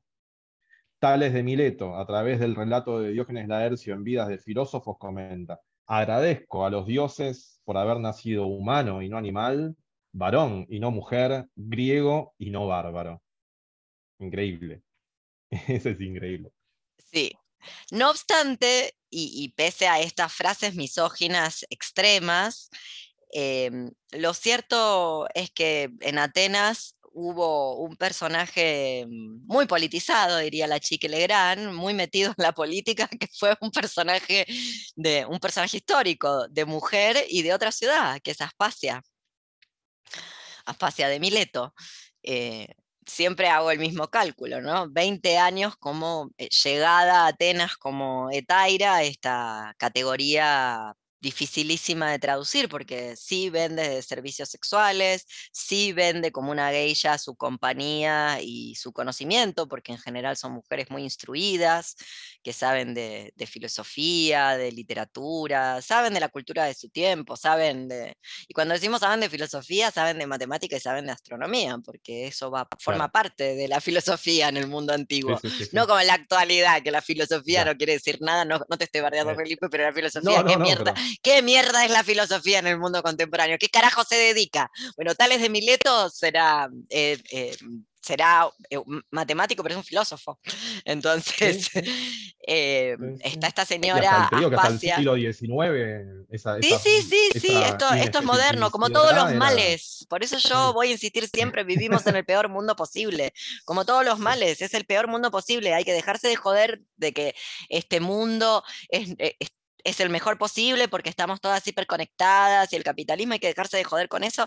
Ni siquiera los imperios arcaicos llegaron al nivel de destrucción y exterminio que tienen los imperios contemporáneos y el, imperio griego es un ejemplo de que ni o sea, cuando dicen bárbaros, qué suerte que no nací bárbaro, que es qué suerte que no nací extranjero, a un ateniense, a un griego, no se le ocurre hacer con los extranjeros la mitad de lo que se le ocurre hacer con un extranjero en los estados modernos. O sea, vamos a decir las cosas eh, mal y pronto, con literatura y mal y pronto, básicamente. O sea, Sí, eh, sí. pero bueno, si bien están esas frases misóginas, lo cierto es que Atenas, la persona, el siglo V en Atenas se lo conoce, como vos bien sabés, como el ciclo de Pericles. No es que vivió el- no vivió todo el siglo Pericles, no obstante, el siglo V se lo conoce como el siglo de Pericles porque fue el pro-hombre más importante de la Atenas del siglo V. Y esa señora Sí. estuvo acompañado 20 años por una señora que no fue su esposa. También tenía esa esposa, no sabemos nada de su esposa, porque como en las sectas ortodoxas eh, hebreas no se puede pronunciar el nombre, los atenienses no te permiten pronunciar el nombre de sus mujeres atenienses, con lo cual no sabemos nada de la esposa legítima de Pericles, pero Pericles durante 20 años estuvo con Aspasia, que parece que fue la que lo convenció de que eh, Atenas subvencionara la- el teatro las fiestas a Ujú. Dioniso y el teatro, sobre todo la tragedia. O sea, que ahí había que invertir el dinero y que ahí- en eso había que poner la platita. La señora Aspasia, que primero fue Taira y que después fue una concubina también llamada Palaque. 20 años, bueno, 20 años, eh, solo a. Jennifer López se mantiene igual o mejor durante 20 años. Siempre diré lo mismo, 20 años se le cae el culo a cualquiera, no importa cuántas sentadillas con peso hagas. Con lo cual, evidentemente, no estaba solamente por la carita linda que debía tener Aspasia de Mileto, que tampoco sabemos qué carita tenía, pero no era por una cuestión sencillamente de belleza. Fue muy influyente Aspasia, sin ser nunca ciudadana. Tan influyente que los atenienses le dieron la ciudadanía al hijo que tuvo con Pericles, como, como forma de, en agradecimiento a Pericles y a Aspasia. Bueno, es- el hijo de ustedes es ciudadano, cosa que no hubiera, no hubiera podido ser porque ella Salvando no era la, propia, salvando la propia ley de Pericles. Exactamente, la propia ley de Pericles, que esa ley es de Pericles, tenés toda la razón del mundo. 20 Sí. años antes de estrenada la tragedia Medea, o sea que lo que está presentando Eurípides es un problema, estamos teniendo un problema. Hay un montón de acá adolescentes y jóvenes que no son atenienses, Hijos de extranjeros. Hijos de extranjeras con extranjeras, claro. atenienses, que están acá, aquí ahora. Hasta Pericles tiene uno. Lo que está planteando es un problema. Sí, tremendo. Y, y que, bueno, justamente no es un problema menor, porque ahí es quién pasa a ser ciudadano completo, quién pasa a ser reconocido acá, quién, quién, te- quién termina teniendo voz y voto en esta famosa democracia, ¿no? Directa. Exactamente, por eso, por eso decía, no me creo nada, ningún modelo democrático, tampoco el ateniense, porque contemos a la gente, es verdad que era directa la democracia ateniense para los ciudadanos que eran el 5% de la población total, Claro, ¿no? O sea, no, no eran esclavos, no eran mujeres, no eran extranjeros, Sí, que estaba lleno eso, Atenas, porque era una ciudad que convocaba gente. Eh, pero en esa democracia directa donde si eras ciudadano tenías voz y voto, al lado tuyo estaba Platón. O sea, al lado del señor que lo que hacía era limpiar el establo donde dormía el chancho, básicamente, eh, en la asamblea, en la iglesia, estaba Platón. Entonces, bueno, ahora habla fulanito, y ahora habla eh, que claro, ahora habla el fulanito que nada, que es el que cuida las cabritas en el monte y después habla Platón. Bueno, ese, eso es la democracia, por, nunca, nunca mejor representada. y bueno, y arreglate, arreglate la oratoria. bueno, por eso los sofistas están odiados. Exactamente. que hablábamos de Gorgias y tu tesis. Sí, bueno, y eso eh, hoy, hoy por hoy también es un, todo un tema, ¿no? Esto de mm, repensar la democracia actual y mm, repensarlo también esto sin caer en eh, cómo combatir a los sofistas actuales sin Perdón, que no te. ¿Perdón? Cómo combatir a los sofistas actuales sin caer en platonismos, digamos, de nuevo, ¿no? Y cómo usar algunas estrategias cómo usar estrategias sofísticas en contra de los que se reivindican como los platones actuales, ¿no? Los que eh, hablan en nombre de una verdad evidente, en nombre de una verdad trascendente, eh, eh, única, etc. Y cómo empezar a detectar esas estrategias posibles en los sofistas de Mira. cómo hacemos para... Los rancios están mucho mejor preparados de lo que creemos y de lo que la gente quiere aceptar. Y están preparados. Eh, en lugares donde se le ha negado esa preparación, por ejemplo, a las mujeres. Porque si hay un modelo de mujer que el feminismo contemporáneo, mainstream, partidario, eh, adendado a las agendas de los gobiernos ha impedido, tiene que ver con el de la vehemencia, la agresividad y la violencia verbal. Y Villarruel se los comió en el debate, los hizo percha. Completamente. Los hizo percha con argumentos feministas, los hizo mierda y los hizo pasar por lo que son, porque son machistas. Y lamentablemente lo hizo ella, que es, que, que- ¿qué epíteto se le puede poner? Es Sí. Eric Cartman, no sé. como prefiero, prefiero señalarla con un personaje, es Eric Cartman. O sea, South Sí. Park debería tener un personaje que fuera la hermana de Cartman, que es esa señora, básicamente. No obstante, como ella no es una buena femimami merch del bien, sino realmente quiere detentar el poder y no, no le da vergüenza, eh, los hizo cagar. nada. Así que están muy bien preparados. Y además, Están muy bien preparados. Por los argumentos pajeros que se venían venir de a 20 kilómetros a- a- de distancia. Era obvio lo que le iban a preguntar y era obvio lo que ella tenía que responder para salir bien parada. se las, de- se las dejó, pero eh, lo, la lo dijo muy bien. O sea, puro ministerio y ministerio y ministerito de la otredad y la mujer y la diversidad y todo lo que ahí entre, y acá estoy yo, la única mujer eh, siendo denostada machistamente por los hombres presentes. Casi una gambang. No Sí. dijo gambang porque Dios le debe prohibir ver porno, pero si no lo hubiera dicho. No, si lo más erótico bueno. que hace es ponerse un silicio, como una monja. Ay, esa gente tiene otra sexualidad, ¿no? Sí, no vamos a creer obvio. que no la tiene. A ver, te- viste cómo es la gente que Eh. coge con la sábana, el agujerito en la sábana, no sé, las sectas Hasidim. Eso es todo un morbo, no me vengan con que como Sí. hacer coger en el baño, como tomar pichí. Eso es un morbo. Bueno, Villarroel tendrá el suyo. Bueno, y el mundo antiguo El también tipo- lo el tiene. Yo, eh, eso es lo que yo me dediqué a estudiar en, en cinco vidas, seis vidas, siete vidas atrás, pasadas, por eso sexo, violencia y lenguaje inapropiado. Porque pese a lo que la gente cree, tiene toda una parte que es sexo, violencia y lenguaje inapropiado. No es lo que mm, los filólogos alemanes del 19 nos quisieron hacer creer. Esta es mi tesis, mi tesis macro. Claro, de una. Bueno, y ahí, bueno, eh, eso es lo que eh, yo te quería preguntar antes, o quería que charlemos un poco, porque es algo que a mí me. me Ay, preparó de todo, preparó todas las preguntas. Ah, era eh, este tema de mm, los, eh, los usos, eh, los usos irreverentes de los, mismos elementos que se, que se pensaban o que estaban o que aparecían tanto en los textos, en los mitos o en los en la sociedad de, de- de ese Mediterráneo.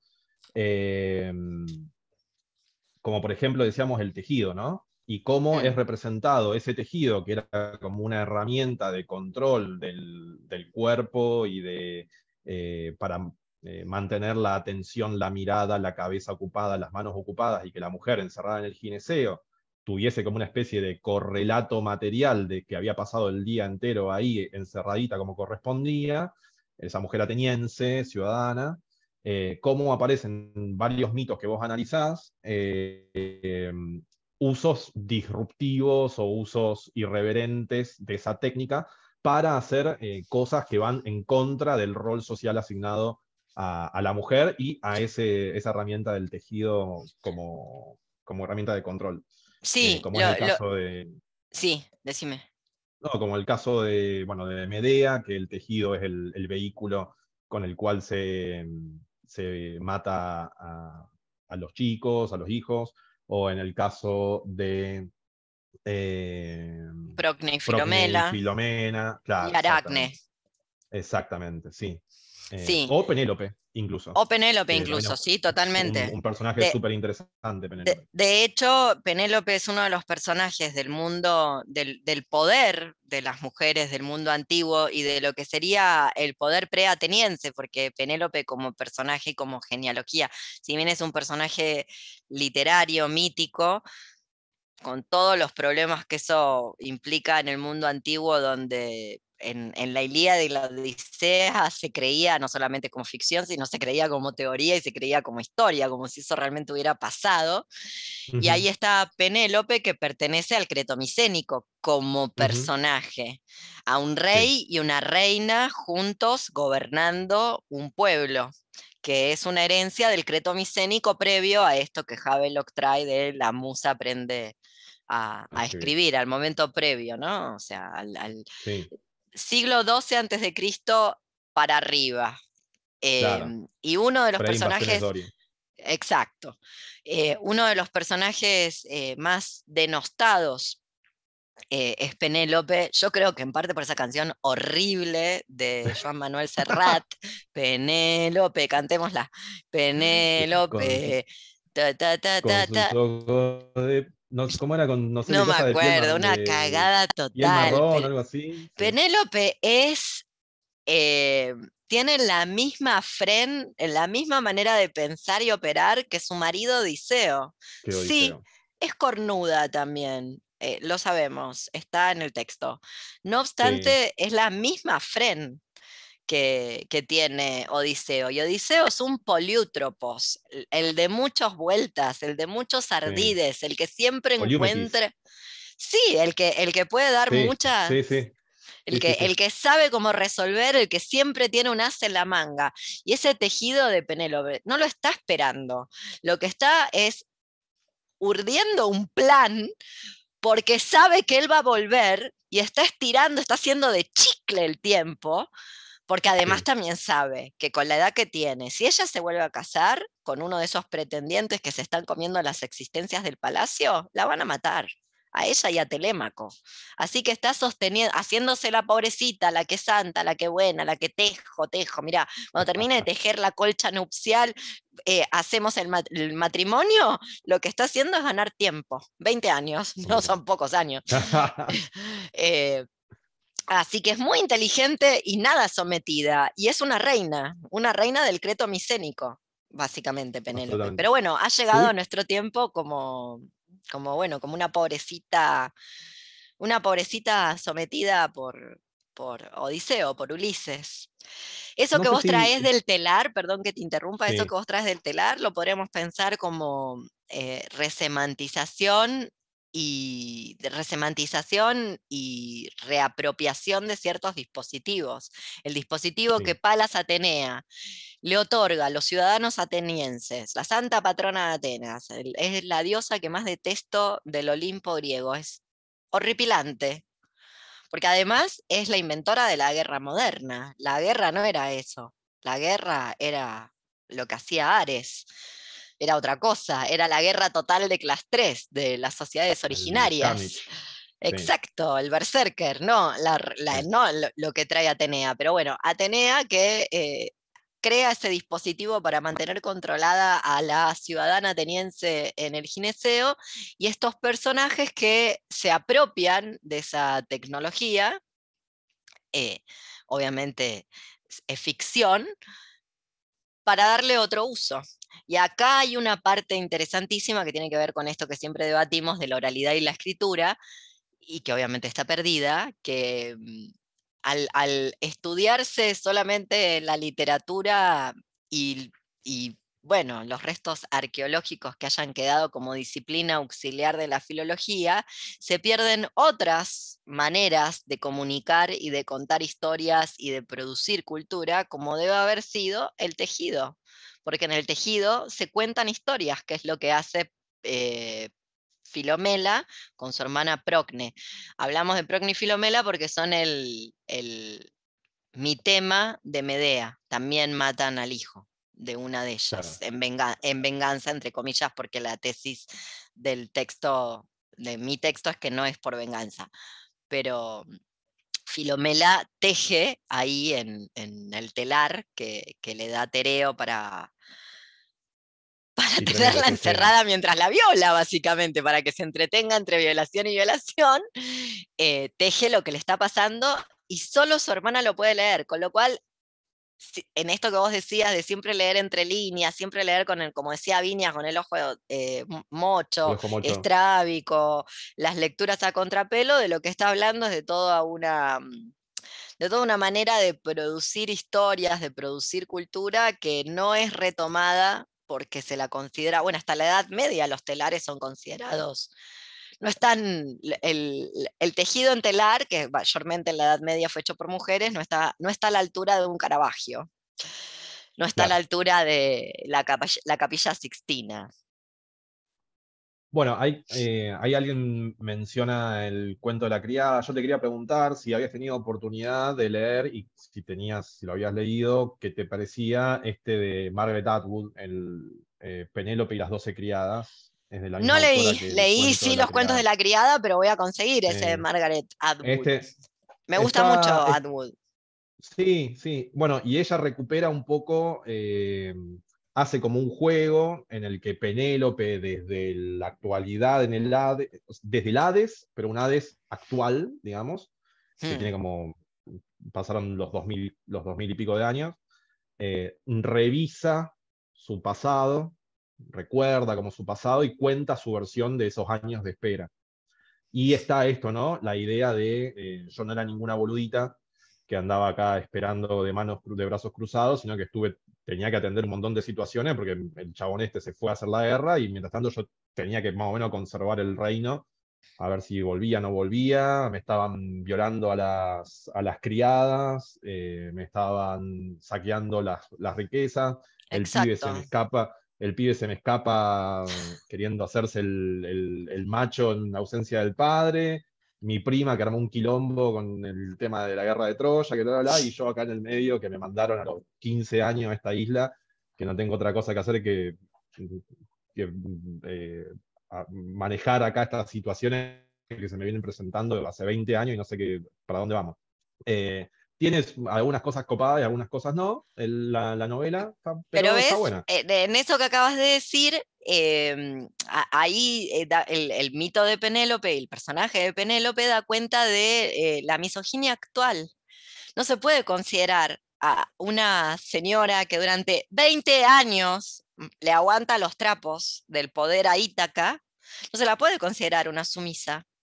Una sumisa no en el sentido de SM, sino una sumisa en el sentido de hace lo que el marido le dice. Claro. es muy lúcida si pudo hacer eso durante 20 años, porque si bien la guerra duró 10, Odiseo no vuelve porque es castigado. no, Entonces se pasa otros 10 años dando vuelta por el mar y haciendo aventuras, que tampoco la pasa tan bien, no se van a creer que la pasa mal, aunque bueno, tiene sexo con princesas, diosas, etcétera, la real realidad es que la pasa para el orto. Entonces, yo no sé cómo llegan a esa lectura de Penélope como una pobrecita que está ahí tejiendo esperando, cuando ahí Sí. hay una mente superior, porque puede, puede resolver todos los problemas sin él y puede gambetear eh, todos los pretendientes que efectivamente están haciendo esto, saqueando las existencias de Ítaca, violando a todas las mujeres de Ítaca y tratando de matar a Telémaco.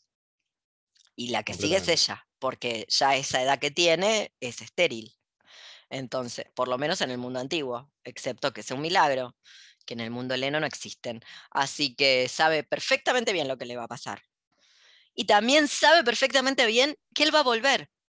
No que va a volver porque, como vuelven los hombres que se van del hogar en el mundo contemporáneo, va a volver porque Odiseo sabe que ella es Penélope y que va a sostener Ítaca.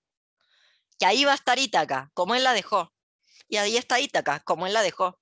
Porque se casó con Penélope, que no es ninguna pelotuda. A mí me encanta Penélope, es uno de los personajes em, que en esta suerte de revisionismo, de revisión del mundo antiguo, eh, de, de dejar de leerlo, de dejar de leerlo celebratoriamente eh, sin ver estos roles preponderantes, tanto históricos, no sé, hay un personaje, no sé si la conoces, que se llama Dionisa Alicarzo. Dionisa Ajá. Alicarzo, que eh, sí, Dionisa que ese es un personaje histórico y que tenía una flota. O sea, manejaba ella la flota naval. Y, y bueno, Ajá. hace ahí una estratagema en guerra muy interesante. Por eso decía, desde retomar esos personajes históricos que existieron, no fue un club de hombres, Grecia, como la gente cree. No es que no haya habido nada de eso, pero igual que en nuestro mundo, una no diría que nuestro yo no diría que nuestro mundo, que Argentina o que Sudacalandia es un club de hombres, por mucho machismo y misoginia que haya, de la misma manera no diría eso de ningún otro mundo. Y también la revisión de estos personajes eh, de ficción, de la literatura y de los mitos, desde otra lectura, no una lectura de, no, pobrecita, sometida, que llegue la modernidad si llega el verdadero feminismo. Ya hubiera querido yo ser una reina cretomicénica en una civilización palaciega. Se ve que tan mal no se la pasaban. Y en ese sentido, eh, Me encanta Otra- que Felipe me llama al orden. ah, no, no, porque me, mm, eh, más o menos dentro de lo que yo tenía pensado ir preguntándote, vamos llegando, eh, de alguna manera, vamos llegando al hilado de los temas para seguir con la idea del tejido. De- además de este, eh, esta tarea de rescate de algunos personajes o de lectura contrapelo de, de algunos personajes que, vos hacés, eh, también sobre los personajes o los, o sobre los textos más obvios, quizás, que se le ha dejado a la, a la presencia mm, eh, o al- a esta búsqueda de eh, una especie de protofeminismo en la tradición antigua, tenemos personajes como, por ejemplo, Safo, ¿no? Mm, que es como, bueno, si hay que buscar feminismo en, o un protofeminismo en la antigüedad, vamos a buscarlo en Safo porque es la única, ponele, ¿no? La única que quedó de las mujeres que escribieron en la antigüedad. Y vos ahí sobre ese personaje, así como eh, eh, Suplicia, o bueno, algunos otros, algunas otras apariciones de personajes que son como lo que se ha dejado, como lo que se ha concebido como el espacio que hay para pensar esos protofeminismos en, en estos textos de la tradición del Mediterráneo antiguo, eh, vos le das una vuelta de tuerca a esos personajes eh, regalados o esos personajes eh, supuestamente fáciles, ¿no? Como por ejemplo el, tratamiento que vos haces sobre si Safo era o no, lesbia era, pero era lesbiana. Tengo una anécdota de mi profesora de griego. Ay, mira, me puse estos anillos porque mi profesora de griego, que en paz descanse, Elena Huber, Huber, imagínatela, Huber. De apellido, o sea, imagínate, ¿entendés? O sea, esto que te... Destinadísima, destinadísima, bancadísima, como diría Oriana Junco. O sea, eh, posta había estudiado en Alemania, eh, bueno, nada.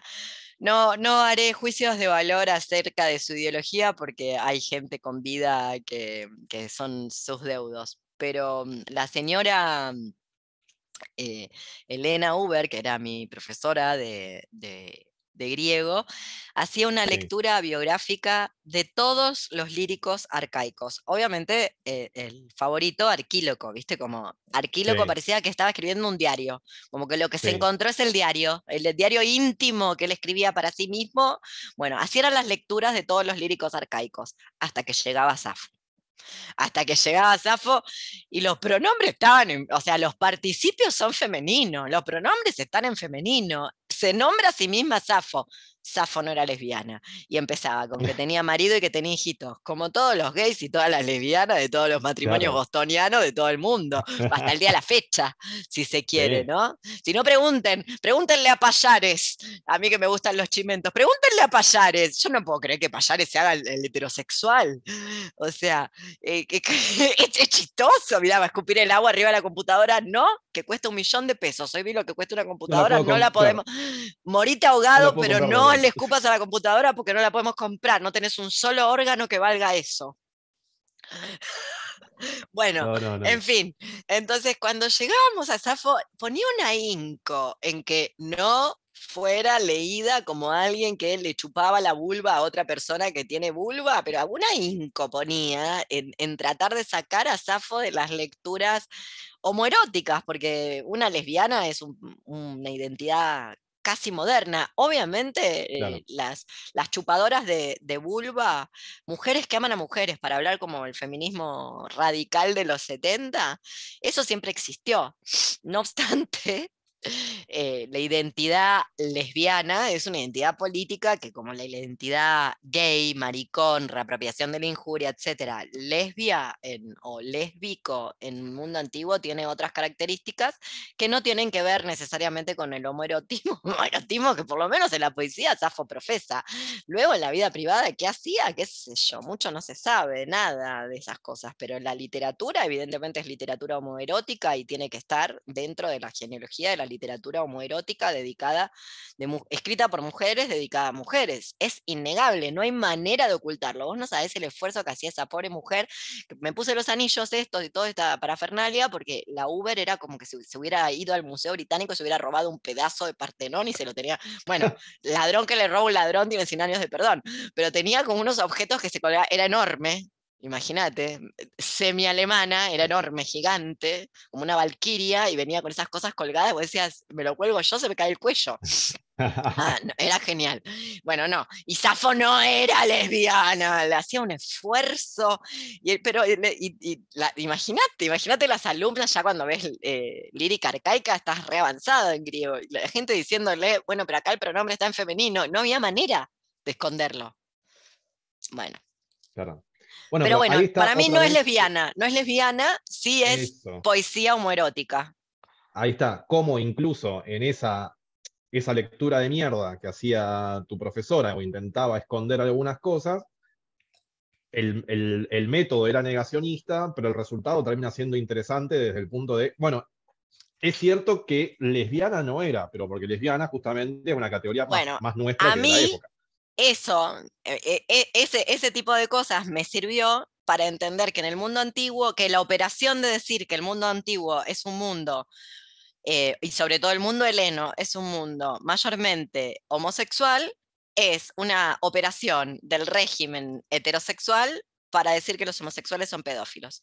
Y la pedofilia es un fenómeno tal cual la conocemos en el mundo contemporáneo, no la paideia ateniense del siglo V, sino como fenómeno, como delito, como crimen contemporáneo, es un fenómeno mayormente intrafamiliar heterosexual. Así que yo en vez de pelearme con la profesora de, de- de si Safo chupaba o no chupaba, y, o qué chupaba o qué dejaba de chupar, bueno, si en solo- paralelo yo me hacía el curso de eh, biografía y autobiografía con Sarlo, el curso de doctorado que no, que no era porque yo no estaba ni graduada, y entonces hacía lecturas no autobiográficas de, de algo que para mí eso es literatura homoerótica, Safo es literatura homoerótica, que si, no sé, si vos me dijeras, hay que organicemos una antología de las poetas homoeróticas de la literatura de todos los tiempos. Y evidentemente, no sé, ponemos a Diana Velesi, ponemos a Virginia Woolf, no sé, podemos seguir pensando y obviamente Pierre Rossi y, y Pierre Rossi Sí, y obviamente va a ir Pizarnik. eh, Safo. Claro, sí, obvio. Es como, ¿qué es esto que vos decías? Leerlo al revés. De la misma manera Claro. que leo al revés esa operación de decir que el mundo antiguo es un mundo eh, propiamente homosexual. No, la homosexualidad, nuevamente, es una identidad moderna, contemporánea. Lo cual no quiere decir, de hecho, inventada. Por eso, por eso mi hipótesis del heterocapitalismo. El capitalismo es heterosexual. No existe la heterosexualidad previo al capitalismo. Casi que la inventa como identidad y, y- y, bueno, como régimen político. Luego la gente, lo que hace la gente con la entrepierna, bueno, los protocolos sexuales, de hecho es, a la- es interesantísimo, los romanos se van a la mierda con los protocolos sexuales. Eso está zarpado. Es El tema ese, zarpado, la- ¿viste lo que es? Es genial. Sí, yo no, no tenía tan leído ese tema y el, el artículo que vos trabajás sobre El de mm, Marcial, el de las tribas. el de Marcial, sí, el de las el tríbades. trabo, las tribadas no son mujeres, sí, increíble, ese está buenísimo. Sí, Eh, no sé si, querés, si sí. querés contar un poco de ese, que me parece que es como, yo que más o menos vengo leyendo, no, no me había topado con ese tema. Marcial es un, es un poeta muy interesante del, del periodo imperial. Mirá que te dije, eh, que no había estudiado y que esto tiene 20 años, así que lo que me acuerdo. Marcial es un No, pero- poeta del periodo imperial neroniano muy interesante, em, Sí. Con, con muchas referencias a poetas que a mí me interesan mucho, a novios que he tenido, como el señor Gallo Valerio Catulo. Es como una suerte de. Gallo Valerio Catulo, pero dos siglos después, por decirlo de alguna manera que le va muy mal. A mí me gusta mucho Marcial porque le va muy mal, fracasa, nadie, nadie le, le subvenciona la carrera, no tiene mecenas, no tiene un mango. Me, me recuerda mucho a mí en la actualidad, ¿viste? Con esta cosa de que uno tiene que estar remando en cemento de contacto permanentemente para sobrevivir. Bueno, a Marcial le pasó, le pasó. Y mm, escribe mucho, mucha poesía de, de invectiva, de escarnio, de insulto, y se mete con unos personajes que son como una suerte de subcultura, subcultura identitaria, eh, disidentes sexuales, que son las tríbades, del verbo griego tribein, que es frotarse, que básicamente eran como una suerte de, digámosle, butch, una butch actual, Claro. una, una stone butch o una bull dagger de, de los 80, ¿no? Como, eh, y las prácticas sexuales que tienen, a- casi como un proto varón trans. Es un, lo digo en femenino tribas porque la palabra en latín es femenina, tribas, del Claro. verbo tribein griego, frotarse. No obstante, no sabemos cómo se denominaban a sí mismas estas personas, que vivían en Roma y que vivían, Roma es todo, ¿eh? Roma es el imperio. Quien dice Roma, dice Roma, la capital actual de Italia, pero también dice Rumania, Sí. porque eso es Roma, Roma, todo es Roma. África también es Roma En para los romanos. En una época todo es Roma, sí. Sí, sí, los romanos la hacen corta, todo es Roma. De hecho, esta es una de las cosas más graciosas de- del latín. Los escritores romanos no son romanos, son de otros Claro. lados. Casi no, no hay prácticamente. Julio César es el único que nació en Roma, no hay ninguno que sea romano. Como lo- los primeros filósofos griegos no son griegos. No son griegos, exactamente, porque no estaba inventada Grecia. e- Eran de otro lado, hablaban griego, bueno, sí, pero hasta que la gente, el día que la gente lea antropología y la mezcle con literatura antigua, le va, le va a estallar la cabeza, va a ser como el meme, ¿viste? Porque Sí, sí. esto lo sabe cualquier antropólogo, no sé, clase 3 lo sabe, vos podés, hay cantidad de gente que habla del tronco guaraní tupí, que habla guaraní, no obstante, no, tienen, no son una nación. Se hacen la guerra entre ellos, por ejemplo, y hablan guaraní. Bueno, en fin, eh, las tríbades, que les digo en femenino porque así es la palabra está en femenino, ese es su género, y porque además Marcial las, las trata en femenino. Pero básicamente son la pareja, la pareja eh, sotoboche, eh, digo, medio como clandestinamente, de la FEM, de la matrona romana, de la matrona romana sin marido. Es básicamente un novio que tiene la matrona romana, que, que es femenina, que se ve femenina, que son estas personas tetríbades eh, que se ven como hombres. Por ende, hacen, según Marcial, cosas de hombres, que cuando las hacen las tríbades están mal. Pero cuando las hacen los hombres, hoy, que hoy diríamos cis, están bien. Como por ejemplo, eh, seducir jóvenes menores de edad porque tienen prácticas de hombres. Y además, yo creo que eso es un invento de Marcial para echarles mierda, si querés mi opinión, porque a Marcial lo que le molesta es que las tríbades están con mujeres. Y ahí es donde aparece esto de los, proto- los protocolos sexuales, que en realidad ya venía de antes, de los protocolos Claro. sexuales eh, romanos, donde mm, pese a lo que la gente podría creer, por ejemplo, chupar vulva, en el mundo latino tiene el lugar que tiene para nuestro mundo la cropofagia. Así que ya saben, amigas, chupar vulva para los romanos es como para nosotras eh, comer caquita. El literal. Claro. O sea, les da Claro. asco. Eso, eso me pareció súper interesante, ¿no? El, cómo la, la masculinidad, la feminidad no estaba atado a eh, una biología o a Total. una, eh, a una determinada, a una determinada corporalidad, sino a una determinada performatividad, más bien. digamos, Y sobre Totalmente. todo en esa, en, en la relación activo-pasivo eh, y en algunas prácticas específicas Y, sexuales. la- y- y qué es activo y qué es pasivo, porque en realidad activo y Exacto. pasivo, por lo menos para los romanos, para los griegos es un poco difi- es Exacto. distinto, pero para los romanos activo y pasivo tiene que ver con quién está arriba, quién está abajo. Y hay Claro. ciertas cosas que eh, no se pueden hacer si no estás abajo. Chupar vulva es una Claro. de ellas. Por eso les da tanto asco, excepto, no sé, qué sé yo, a- no sé, eh, tienen que mostrarme experimentos eh, y acrobacias, pero en general no, no, no se puede. Entonces, eh, sí, Si querés, leo un, un fragmentito de este Dale. tema. dale, Esto en la página, página, página 148. 148, dale, Está de la mitad para abajo, resaltado empieza. dale.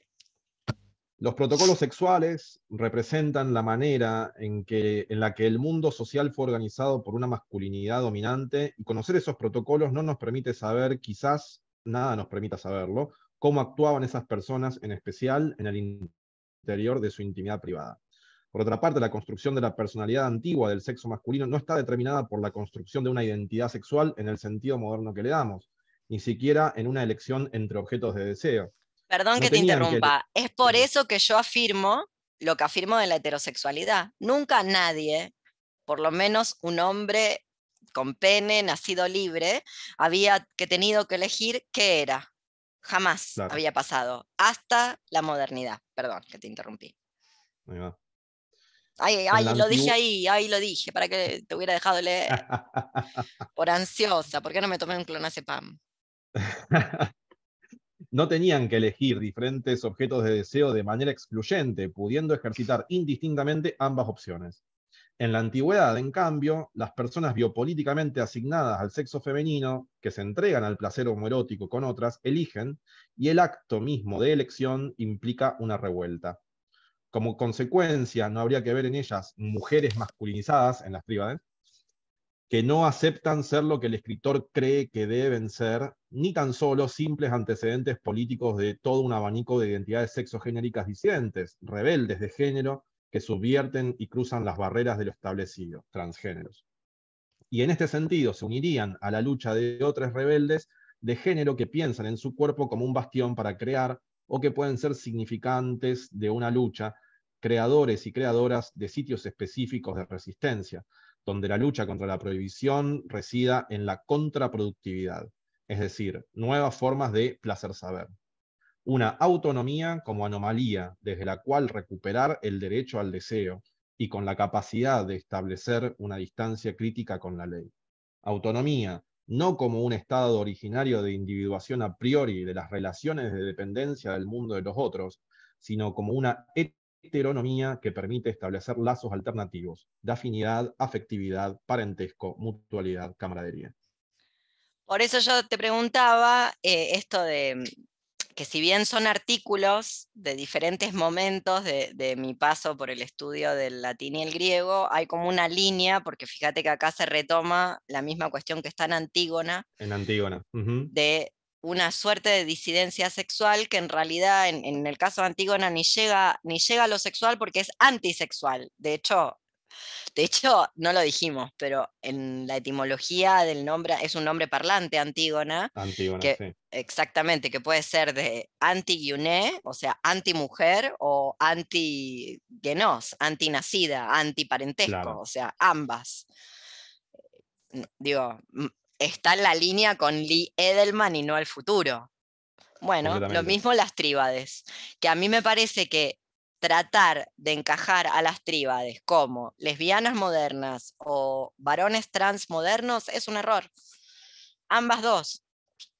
Un antecedente de que esas prácticas... Cual no le quita, Lo cual no le quita que no sea ninguna de las dos cosas, no le quita un valor subversivo para pensar para pensarlas. Al revés, se lo da y evita las, digo, sí, la, si Marcial presenta la tribas como alguien que también puede tener sexo con, eh, con menores de edad, incluso menores de edad para los romanos.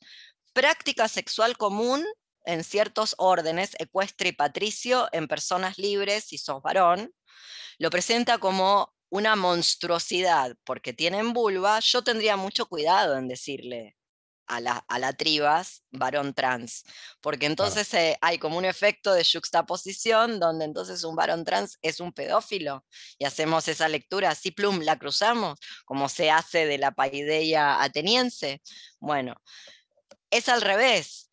Obviamente forman parte de una genealogía, una genealogía que en realidad lo que demuestra es que esas identidades de algún modo siempre existieron, distintas, las prácticas existieron. El mundo, una de las estrategias de la heterosexualidad como régimen político es hacer ver, hacernos creer ver que la heterosexualidad siempre estuvo allí. Es una operación, no estuvo siempre allí. Eh, Luego, bueno. retrospectivo, digamos. Totalmente. Creer que es como atávico, como la clorofila, como las leyes gravitacionales, como, eh, no sé, H2O. No, no es eso la heterosexualidad como régimen político, es una construcción, como lo dice Wittig, política. Y justamente estas identidades lo que demuestran es que, bueno, siempre hubo otros protocolos sexuales. Luego a Marcial no le molesta que se pueda tener sexo con eh, infancias y niñeces. Lo que le molesta a Marcial es que las tríbades imiten a los varones. Las tríbades no imitan a los varones, tienen su propia subcultura a la cual él no está invitado, que es lo que lo pone eh, necio. claro, nadie lo invitó al cumpleaños, eso es lo que lo pone mal. Pero es muy divertido, Marcial, a mí me gusta mucho. Bien. Eh, y... Eh, perdón, Marcial y Catulo son dos poetas latinos que son completamente contemporáneos. Catulo, yo te digo, el poema 16 que vos El poema 16 es lo máximo. Es Joshua casi. Es- es- Bueno. Parece salido de, de Joshua. Al revés. Bueno, sí, obvio, ya sé, pero bueno, es, el- es- es como el efecto kafkiano que dice Borges, ¿no? Eh, yo me topé primero con Joshua y después llegué a Catulo. Eh, pero Y, es increíble, y es increíble. sí, Y, en, y en- en- en argentino, la traducción en argentino también ayuda un montón, porque si no la, la castiza era como más... em, decime en qué página está, así lo En la leemos. 123. Fue muy novio mío, eh, Catulo. Catulo, sí, yo De tengo... hecho, no, no sé si ten- querés que, no sé si querés mostrarlo o no. lo muestro. Catulo, tu- poemas, una introducción Eh, crítica. école. Bueno, que en estas cosas que vos decías, eh, lo interesante de lo que vos decías, Felipe, que que evidentemente no cambió, no cambió nada, eh, no, no, no cambió nada con respecto a, mi pasado y a tu presente, todo, todo sigue medio igual. Catulo sigue siendo un autor como que medio, como rari, ¿viste? En la literatura, tengo- ay, como complicado, justamente por estos poemas, que la gente no sabe que, que Catulo escribía así, que de hecho inicia un, un movimiento literario por escribir como se escribe en los, como se escribe en los, en los baños, porque de ahí toma el, completamente. de ahí, bueno, leo la traducción. ¿Literatura de eh, tetera, vos decís? Y es un poco literatura de tetera, sí. sí además era, era eh, con categorías contemporáneas, lo digo, bisexual completamente. Tiene poemas, cantidad de poemas a un muchacho que se llama Jacinto. Eh, y lesbia, digamos que no sé, no sé cómo se le puede ocurrir que Claudia Metelli iba a hacer algo, el personaje histórico conocido literariamente como lesbia, eh, iba a hacer algo con él más allá que tener sexo pero Claudia le lleva 10 años, que 10 años es mucha edad en la actualidad para que una mujer le lleve un hombre, imagínate en Roma en el siglo I antes de Cristo. Y esta Claudia que parece ser que no dejaba títere con cabeza, o sea, parece ser que también tenía sexo con el hermano, eh, según dice Cicerón, y Catulo lo retoma. En fin, pero, pero bueno, yo me los voy a culiar y voy a hacer que me la chupen.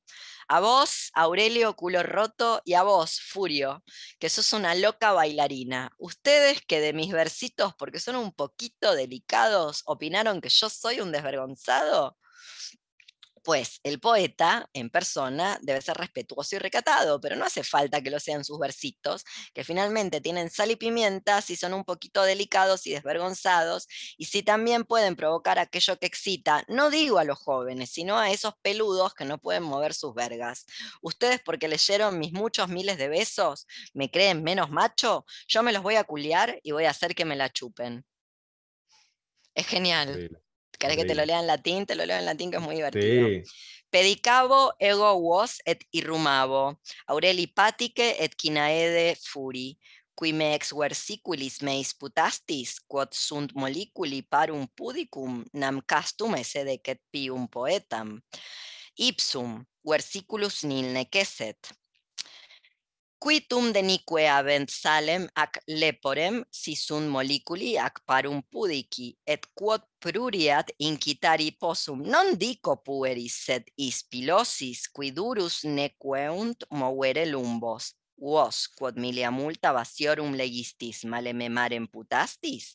Pedicabo ego vos et irrumabo Está además refiriéndose a otro poema de él, que es el poema número 5. Los Por eso hay gente que cree que, como era muy del automarketing, del autobombo, Catulo, eh, se los inventó estos personajes. Estos personajes que en realidad lo tratan de poco, de poco varonil, de poco viril, porque le gusta dar muchos besitos. Y el beso de lengua, el, el basium, que por ahí hay dos tipos de besos en latín, el osculum Claro. y el basium, el basium, que es con la lengua, eh, no es una práctica sexual que el varón viril deba tener.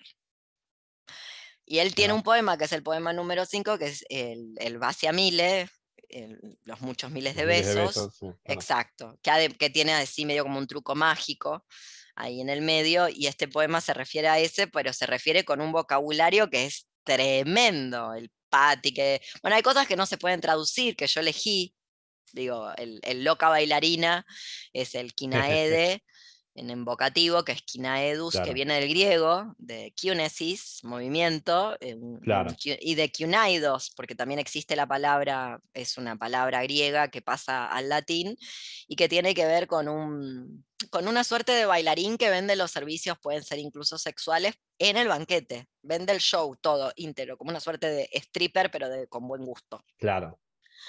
Entonces a él le dice a vos, a vos que sos un, un, un, un kinaeus.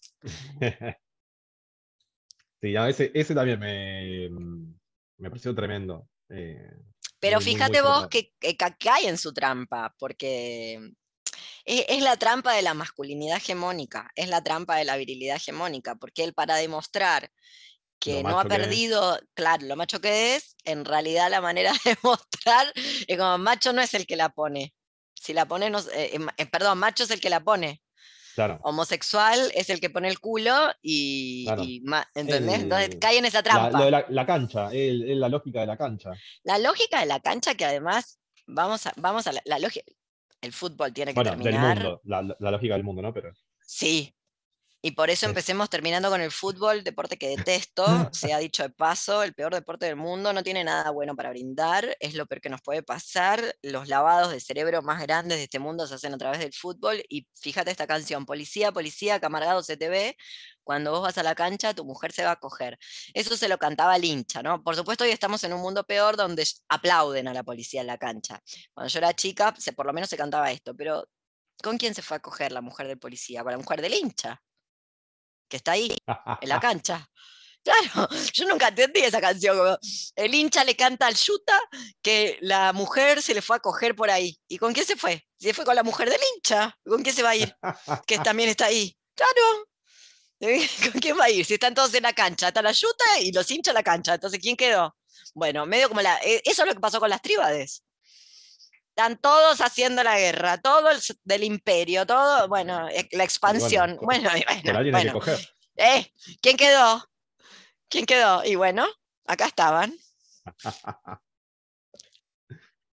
Che, Leo, eh, te tiro una última. Dale, ¿Querés? sí, Bien. Como para ir cerrando el. dale. Para preguntarle, La igual de dije, si la gente quiere de- preguntar lugar- algo. lugar a la gente. Bueno, Un si querés poquito. eso. No, Sí, no, sí, no, sí, no, no, no, no. Decime, decime. Para mí No, porque- siempre es un gusto hablar con vos porque sabes mucho. Eh, te quería traer algo de la parte de eh, oralidad. Dale, En esa es la más página- reciente. En la página 239. ¿No? Para volver sobre esta idea de los protofeminismos. Dale. Em, esta, bueno, vos venís hablando acá en este, este apartado, es, es el apartado introductorio, digamos que vos haces como una especie de introducción histórica al, a los, más o menos esta problemática, que es una parte, digamos, esta parte del, del final también se podría leer al principio, quizás, eh, porque es como que tiene como una cosa de paneo histórico rápido por muchos problemas que vos después desarrollás más en detalle al- en los artículos del comienzo. O sea, lo Así tendría que haber como- puesto al revés el libro. No, no, y bueno, yo, si me permitís la, la, la, Lo dijo, lo o- dijo. Vino a presentarme el libro, a corregírmelo. Se va a la mierda. Ah, bueno, pero es como el- ese prólogo de. ¿Cómo era? El, el prólogo que le hace Paul Grusac a, mm, a Ramos Mejía, ¿eh? No lo conozco. ¿Qué le Bueno, la- dice? Borges, Borges y Horacio González lo citaban como diciendo, qué gran prólogo, porque es un prólogo en contra del libro, dice. ¿entendés? Como dice, bueno, el, li- el libro está buenísimo, pero. Y ahí empieza Paul Grusac y le, y- y le tira, y le tira barro. No, bueno, si, si te hago esa grusaqueada, te diría, se- más que, es como consejo para los lectores, más que como crítica a la. Como que lean, lean el final y después avancen. en Lo que está es un, consejo es una lectura. circularidad, es una Claro. circularidad, es una circularidad del- de la lectura que me parece que se retroalimenta el libro, el comienzo con el final. Muy bien, ahí, ahí Eh, la, ahí la corrigió. El sofista, como le enseñó está. Borgias. Y Ah, bueno, las, la- las dos tesis, ¿no? A favor y en contra. Amo a Gorgias, yo amo a Gorgias, te lo digo Es ya. increíble, ¿Y es cómo increíble, no? Borges. Eh, vos decís acá en la 239, al final, Sí, esta serie de identidades femeninas o de mujer no es lo mismo, tanto como autoras, heroínas o protagonistas de la historia, pueden ser entendidas como protofeministas si entendemos el feminismo no solo como una identidad política moderna por la obtención de iguales derechos por parte de las mujeres, sino como una rebelión contra el statu quo. Las mujeres que comerciaban con favores sexuales en Atenas intercambiaban su capital erótico, la gracia de su compañía, en un mundo donde los atenienses disfrutaban del simposio, pero las legítimas esposas atenienses viven bajo un régimen que hoy podríamos equiparar al talibán, solo que únicamente era para las ciudadanas de la así vendida como cuna de la civilización. Estas mujeres extranjeras están en el espacio público, estamos hablando acá de las etairas, ¿no? hmm, Estas mujeres extranjeras están en el espacio público, mientras las ciudadanas atenienses viven en el gineceo en- encerradas. Las esclavas, las mujeres pobres rurales, las extranjeras, todas las trabajadoras sexuales están en la calle. A su vez, las etairas no están solo en la calle, están en un lugar todavía más interesante, que es en el banquete, en el simposio. En general, ¿quién no quiere tener en una fiesta gente que pueda conversar y le pueda contar cómo es en otros lados, cómo son otras ciudades, que sepa de otras cosas, que sepa de filosofía, literatura, que además se vea bonita, huela bien, tal vez cante o toque un instrumento? Mientras tanto, las atenienses con las que era obligatorio casarse y reproducirse no se encargaban ni de sus propios hijos que parían, porque para eso estaba la nodriza esclava, completamente analfabetas, completamente recluidas, cuyos nombres solo podían ser dichos por los miembros de su familia. Para salir había fechas específicas, que eran festividades religiosas, y lo hacían acompañadas. Con el relato de que en el mundo antiguo todas las mujeres viven recluidas, se está ocultando el otro relato, el de las mujeres que por una serie de motivos económicos, sociales, quizás de esparcimiento, de búsqueda de aventura, de búsqueda de mejor posicionamiento político, religioso, cívico, se trasladan, pierden ciertos derechos por ese traslado, son migrantes. Para ser ateniense y tener derechos hay que nacer de vientre ateniense, tal el motivo del encierro, garantizar que la semiente es de un ateniense, no te podés nacionalizar ateniense. Entonces, ir a Atenas, siendo otra ciudad, por ejemplo Mileto, es perder la ciudadanía, no tener derechos. ¿no? Pero en esa pérdida de derechos está la obtención de una verdadera libertad. Ahí va.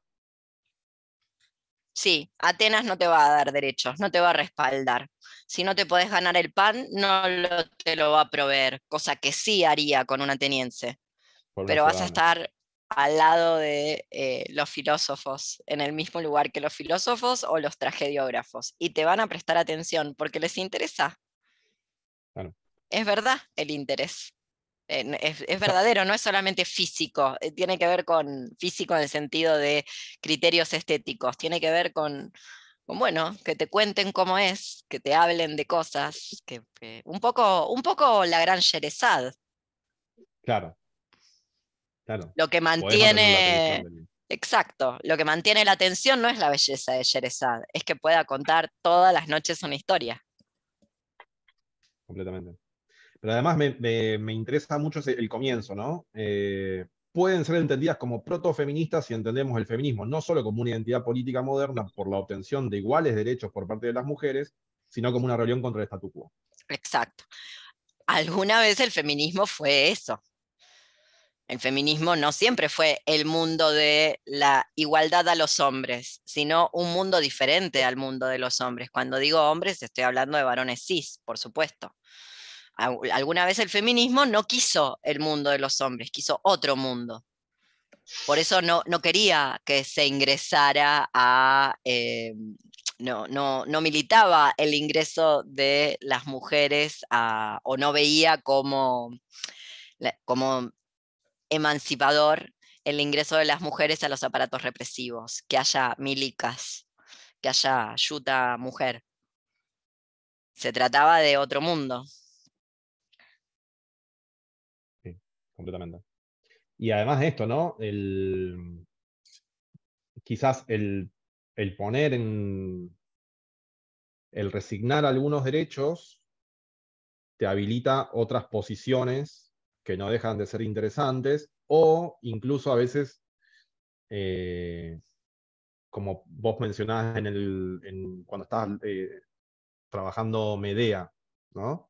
Como algunas luchas feministas que supuestamente tienen como grandes logros, como por ejemplo el tema de el cambio de la legislación sobre el, el asesinato en puerperio del hijo, ¿no? En el 94. El infanticidio. infanticidio, claro. Como esa, La derogación esa- de la figura de infanticidio. Exacto. Como esa supuesta conquista feminista termina teniendo como un efecto rebote eh, muy problemático. Muy problemático porque eh, eso está analizado en el capítulo de Medea, eh, con la derogación de la tipificación de la figura de infanticidio con la reforma constitucional de- del Menemato. eh, deja, obviamente lo derogan, derogan la tipificación de infanticidio porque era misógina, solamente concernía a las mujeres. Se supone que eh, los delitos y los derechos y las obligaciones son universales. No puedes tener un delito que solo atañe a, no sé, los judíos. De la misma Claro. manera, no puedes tener un delito que solo ataña a las mujeres. Muy bien. Y en el 2003, Romina Tejerina parió ocho mesina después de tres intentos fallidos de aborto eh, en su casa y fue condenada a 14 años y la sacó barata eh, por homicidio agravado por vínculo. Si hubiera sido juzgada en los años 90, previo a esta reforma, no en el 2000, em, le hubiera tocado una condena menor a la de aborto.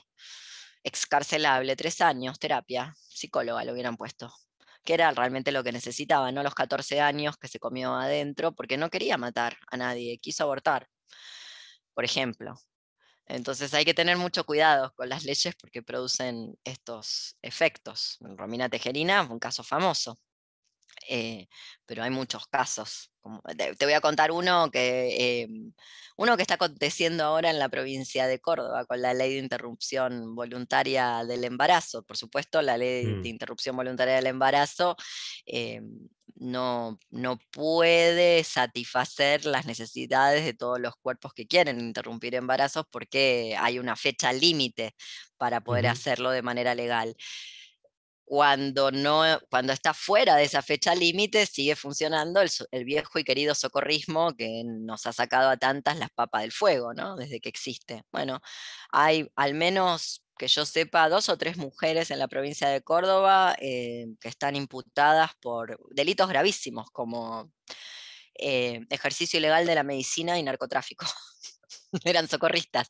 Previo a la ley de interrupción voluntaria del embarazo, eso no había. Lo que estabas era eh, ayudando a abortar a alguien y bueno, eras cómplice de alguien que int- intentaba abortar.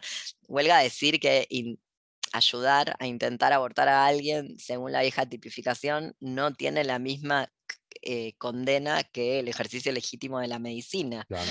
te imaginarás que es un delito mucho más grave el ejercicio legítimo Sí. de la medicina. Así que bueno, sigue ocurriendo, como en el caso de Romina Tejerina.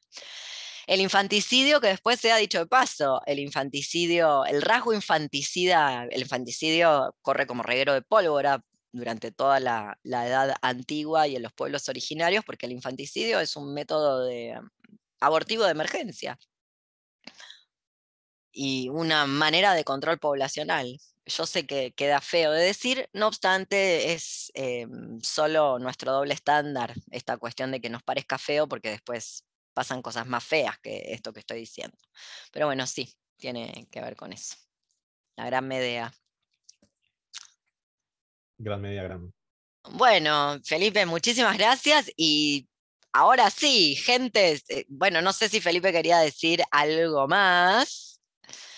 Eh, ya dijo todo lo que tenía para decir. sí. Así que, bueno, si alguien quiere hacer una pregunta, este es su momento, mientras yo le agradezco infinitamente una lectura tan em, elaborada y sesuda, y además de tanto nivel, porque efectivamente es un libro mm, que hace falta el diccionario, paciencia, etcétera. Bueno, hay que tomarse su tiempo para leerlo, comparado con, con otros libros míos, pónganse. Pero bueno, si alguien tiene alguna pregunta o algún comentario, este es su momento. Y obviamente, si no, pasamos el chivo, que lo pueden conseguir en queenludlibros.gmail.com. Me escriben y le digo quién lo vende. Obviamente está en Chile, está en México, o va a estar en México, todavía no está, algunos quedan. Pero pronto se va a publicar en México, está en Europa, está en Uruguay, de la mano de Leo Tuso, que, que hoy vino, y de París son libros. Em, bueno, Es eso. queenlutlibros.gmail.com. Sí, sí. Y la página es queenlutlibros.gmail, ese es el email para que les cuente precios, modalidades de envío, bla, bla, bla. Y mm, hay una suerte de empretienda que yo la uso como, como página para mostrar los libros, que es queenlud libros, no, queenlud, perdón, queenludempretienda.com.ar, ahí está. Pero me preguntan todo al mail y les cuento. Bueno, a ver, y Nostroza, ¿dónde está? ¿Dónde está Jorge? Abrí la cámara, George, y habla. Hola, ¿qué tal? Eh, saludo a todos, no sé si me escucho bien. Leo, me Perfecto. disculpo, no, puedo- no puedo abrir, abrir la cámara lamentablemente porque tengo ¿Por un qué? problema. Estoy, Porque estoy estás desnudo. celular y... No, no, no, no. O sea, sería lo ideal para esta, esta reunión que es casi un Sí, simposio. sí, ah, en, la sí. idea, en la idea media eh, eh, platónica, digamos. Eh, así que sería lo ideal estar con un- una especie de brebaje y probablemente con poca ropa. Eh, pero me queda la duda siempre con, con todo esto, eh, yo aún no he leído el texto, no he tenido la oportunidad, pero eh, pensando en una figura que es importante que tú la has relevado en otras, en otras clases, que es la de Aspa- Aspasia o Aspasia, no sé cuál es la pronunciación correcta. Eh, pensando en este Hay gente que se está matando ahí donde vos estás. Sí, ¿Estás sí, bien, sí, no, Jorge? que- ¿Te tenemos que ayudar? ¿Hay que pedir ayuda no, a alguien no, en. Chile? Eh, o sea, si, si en los simposios no hay muertos, entonces no vale la pena asistir, digamos. Eh, eh, eh, pe- pensaba un poco en, en esa figura y, y cómo cabe, digamos, en esta, en esta idea de los, de los protofeminismos, eh, por un lado. Y por Pero otro, la eh, nombramos Aspasia de Mileto. No sí, estabas prestando sí, atención. Hablamos de Pericles. sí. Por supuesto, y de lo que significa un poco, y cuál es Claro. el peso de la figura. Eh, hay un mito, que lo he escuchado yo por ahí, a lo mejor es falso, eh, es que en Argos existía una especie como de culto a Afro- Afrodita, en donde eh, las etairas iban a entrenarse en las artes, o no sé si estoy, estoy bien, estoy equivocado, pero Aspasia era parte de esto y además tenía una enorme influencia en Pericles. No era la mujer, era Taira de Pericles, pero vivió 20 años con Pericles. Dice esta mujer, le- algo haría la tipa, porque si no. Lo, pues, lo hizo todo, sí, claro, sí, sí, sí, por supuesto. Estoy, estoy completamente de acuerdo. Su, su figura es eh, es súper eh, no. Ricardo, pará, pará. Si le hablas encima no entendemos nada. Bancá que termine Jorge y ahí No le contestás. No, no lo escuchamos.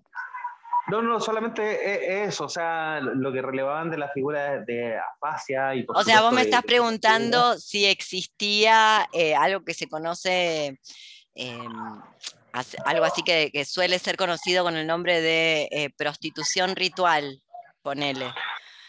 Sí, Claro, y, Sí. y cuál era el peso, el peso filosófico y político? Bueno, sin duda la figura de Aspasia es algo que, que está fuera, digamos, de, de cualquier norma, pero, pero si existía un espacio en donde, digamos, estas etairas fueran entrenadas. Pensando, por ejemplo, en la idea oriental. Creo que no.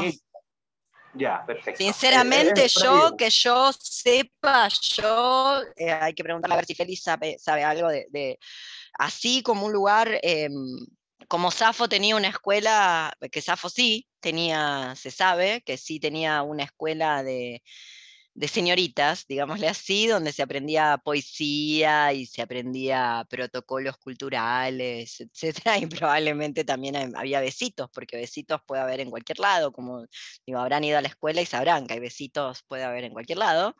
em, no que yo sepa de Aspasia, pero tampoco hay tantas biografías de Aspasia o sabemos tanto de Aspasia. Lo que sabemos de Aspasia eh, es eh, bastante acotado, porque siempre tiene que ver con eh, Pericles, porque es el mundo contemporáneo.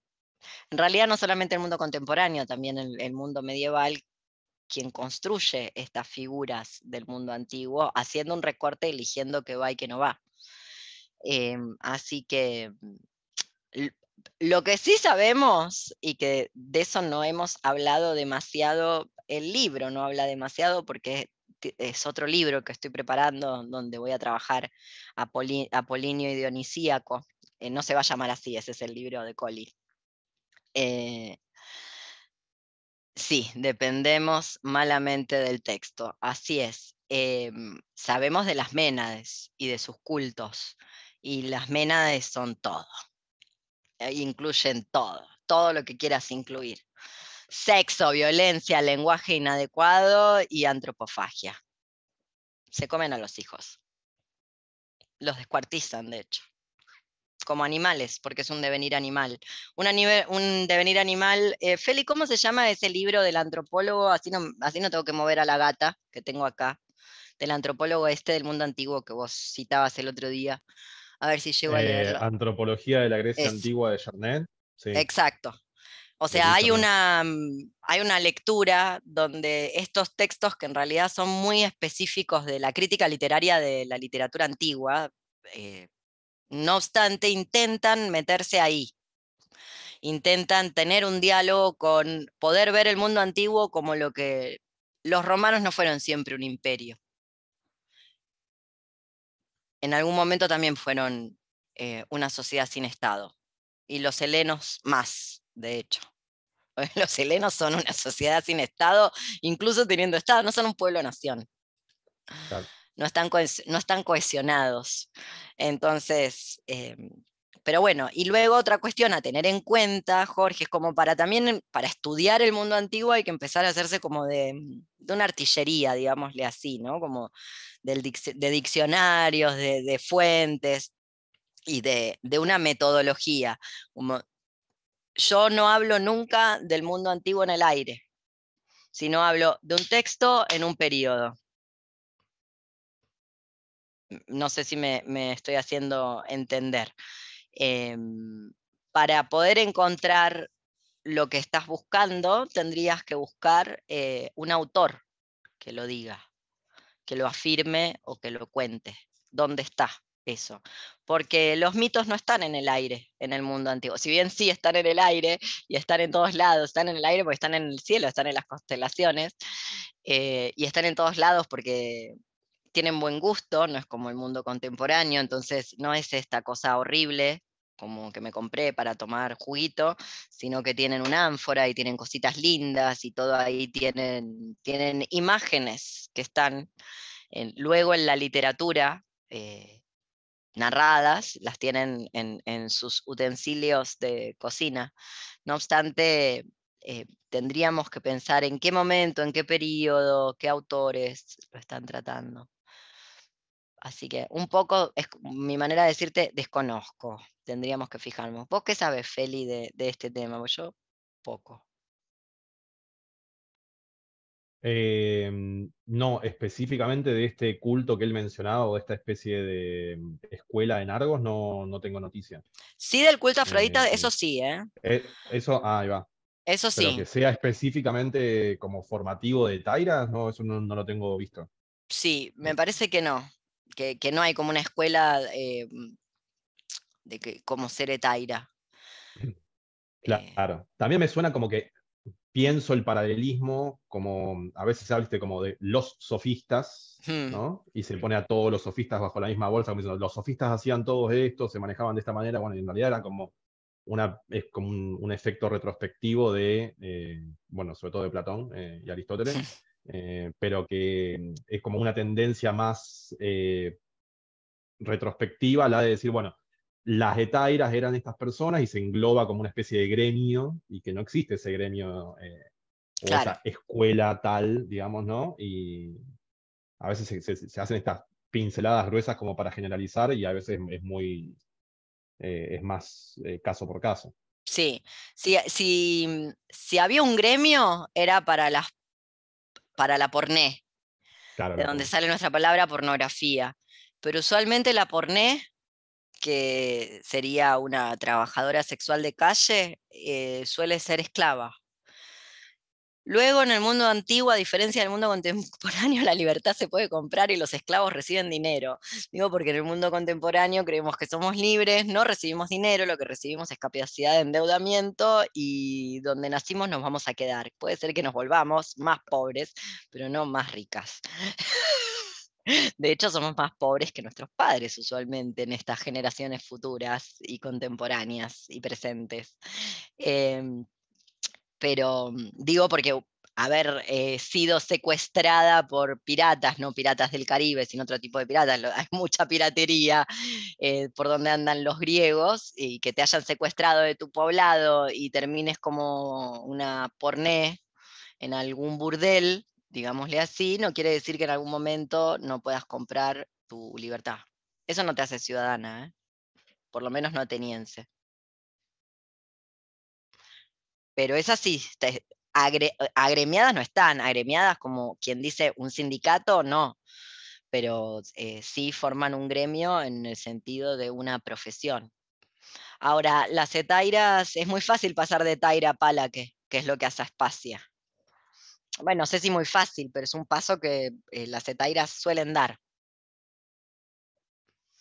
Y cuando no lo dan es porque no les interesa darlo, porque les conviene más eh, no estar juntadas con nadie básicamente. Y ahora sí, ¿quién, alguien está hablando, Ricardo, ¿verdad? Que estabas diciendo algo, no sé si está Ricardo por acá y quiere que si hablan juntos no se, no se entiende nada. No, perdón que tenía el, micrófono encendido. Pero ah, y me estabas criticando con el micrófono encendido, tremendo. La gran chavo del 8, el profesor Girafales.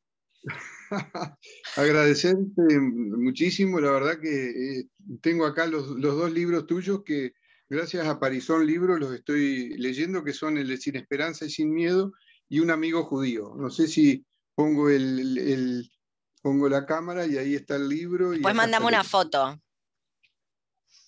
Muy bien. Después mándame una fotito. Bueno, gracias.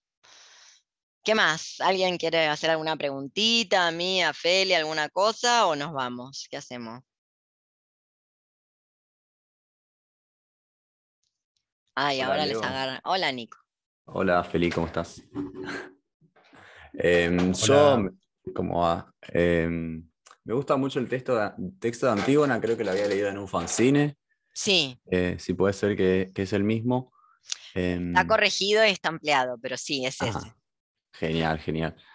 Em, quería preguntarte si vos ves algún, alguna contraparte contemporánea de esta tradición oral que Antígona, persiguiendo el deseo de cumplir esa tradición oral, termina desencadenando lo que ella desencadena. Em, yo lo pensaba como, creo que lo decía del fanzine, ¿no? Si la ves em, a simple vista Antígona, parece que ella lo que quiere hacer es ser incluso, no sé si está bien usar la palabra, pero más reaccionaria que Creón, como que ella quiere ir a una tradición más tradicional incluso que la, este proyecto civilizatorio aparente de Creón. Em, y ahí encuentra algo que, bueno, derroca el, como, como estaban hablando, que derroca el, poder de Creón. ¿Alguna contraparte em, contemporánea de esa tradición eh, no escrita? Yo lo ¿A qué te referís? yo lo pensé en relación con, con la religión, por lo menos, por ejemplo, o con ciertas prácticas religiosas como son la devoción o la, confiar o creer en la efectividad de los rituales o el animismo o ciertas cosas que, por ejemplo, ahora nadie me parece que diría que algo que tiene tintes religiosos puede ser eh, algo que se puede utilizar para desencadenar una fuga, digamos. Eh, perdón, ¿cómo que nadie diría eso? Bueno, esa, todo el mundo medio oriental dice eso, todas las musulmanas dicen eso. Mira, exacto. Esa, eso era lo que, lo que me gustaría que. Eh, no, ¿cómo? no, al revés, sí. Em, de hecho, y, hay. ¿Cómo haces para separar em, el mundo espiritual y místico eh, del pueblo mapuche y su lucha? No se puede. Eh, quemar un rewe o romper un rewe, como ha pasado tres, cuatro años atrás, es para una persona occidentalizada como yo, ve un rewe y lo que ve es un pedazo, un tronco, un tronco tallado, es un, una rama. Eh, pero no, es un espíritu. Y es algo más que quemar una rama entonces. Em, así que me parece que, que es, la, es la lucha de todos los pueblos no occidentales o no del todo occidentalizados, donde no se puede separar del todo bien o no es separable de ningún modo el mundo espiritual y por ende religioso, que no es exactamente lo mismo, pero vamos a dejarlo como provisoriamente así, no se puede separar de la configuración de, su... O sea, Antígona si no hace eso no puede vivir, así que igual ya está muerta. Y la palabra no es reaccionaria en el sentido que le da el marxismo cuando habla de gente como Villarroel, porque entonces hay, porque es una cosa marxista decir reaccionario, porque ellos creen que hay como tendencias que son la vanguardia y tendencias que son la reacción. Entonces hay que estar todo el tiempo conjurando la reacción para que avance la vanguardia, bla, bla, bla, en una lectura de la historia que va hacia adelante y que no se detiene. Em, pero Antígona es muy conservadora y, la, y conservar, conservar que es una palabra eh, complicada porque tiene diferentes eh, acepciones más que etimologías, diferentes acepciones, tiene, no tiene solamente la acepción que le damos cotidianamente de, o que le damos políticamente de reacción, como sinónimo de, esta, de este marxianismo de la reacción, sino también em, conservar tiene que ver con perseverar en el ser, con el conatus. El conatus es un principio conservador. Conservador en el sentido de que las cosas no se modifiquen, porque si no se modifiquen, en, la, en la modificación está la alteración y en el cambio puede ser que pase algo peor de lo que había. Eso es propio de las sociedades sin Estado y es propio de las sociedades de los pueblos originarios. Y Atenas que el, la, Atenas. Y la Grecia que dio origen al mito de Antígona no es Atenas, es un pueblo originario y una sociedad sin Estado. En algún momento los griegos, los helenos, fueron una sociedad sin Estado y un pueblo originario. Entonces, em, no sé si estoy contestando, Nico, a tu pregunta realmente. Sí, eh exactamente eh, a ese tema. De ese tema quería que, que te puedes explayar un poco más. Que no, bueno, sé lo que sé, pero por ejemplo, cuando Yasbir Puar en Ensamblajes Terroristas, un libro que yo siempre recomiendo y que hemos trabajado, ella, eh, bueno, se dedica a hablar la manifestación política de la terrorista suicida y sobre todo de la mujer terrorista suicida en Medio Oriente. Eh, Medio Oriente y ciertos feminismos eh, perdón, Occidente y ciertos feminismos occidentales lee en eso el sometimiento de la mujer. Bueno, eh, no es mi caso. Insisto con, lo que dije antes. O sea, Francia le prohíbe el ingreso a las instituciones educativas laicas estatales a cualquiera que ostente cualquier tipo de atuendo religioso, que es la manera de es la manera políticamente correcta, progresiva o fachogresiva que tiene este mundo de em, ser islamofóbico, de negarle a las mujeres islámicas el acceso a la cultura, el acceso al conocimiento, el acceso al estudio y la libre circulación. Me parece que Antígona representa eso. Está en esa línea. Claro. Como por ejemplo lo que podría significar o la potencia que tiene alguien rezándole a la Meca en Estados Unidos, teniendo que, en donde sea que esté, exponiéndose quizás también a, la mirada o cualquier eh, dicho acerca de eso, o por otra parte decir que, bueno, habría que exterminar el Islam por, por tradicionales, porque, bueno, cualquier cosa que tenga que ver con el pinkwashing o con, bueno, eh, son tan conservadores, nunca van a poder, qué sé yo, incluir estas nuevas, que no sé si llamarles nuevas, ¿no? Pero... Exactamente, ni son nuevas, ni el closet es el único dispositivo para em, ser diverso sexualmente. Luego, como siempre digo, para saber cuáles son, em, cuál es la diversidad sexual en Palestina, primero tiene que haber agua. Y a mm. Palestina, una empresa que ahora está en Argentina y 10 provincias firmaron un acuerdo eh, en 2022, si no me equivoco, una empresa israelí, Mercorot, con la que Argentina, 10 provincias de la Argentina, las 10 provincias con agua ya firmaron un acuerdo con esta empresa, obviamente las provincias mineras como Mendoza, por ejemplo, eh, que probablemente va a quedar desabastecida de agua, como le pasa a Palestina, para saber cuáles son los protocolos de la disidencia sexual de Palestina, tiene que haber agua, porque sin agua no hay vida y sin vida no hay disidencia sexual.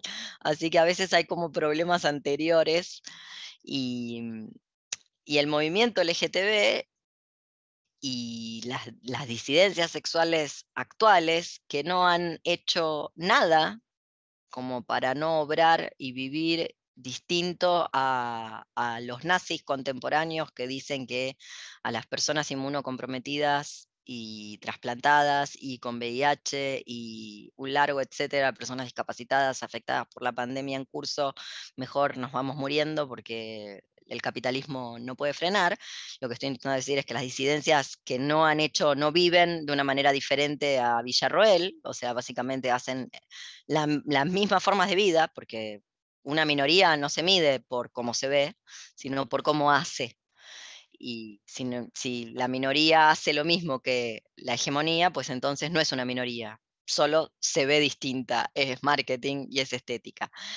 Pero mm, esas, esa construcción occidental de las identidades LGTB actuales son las que luego eh, son la excusa y la coartada para invasiones, ocupaciones, etcétera, en países, en países o regiones que se consideran más atrasadas, machistas, etcétera.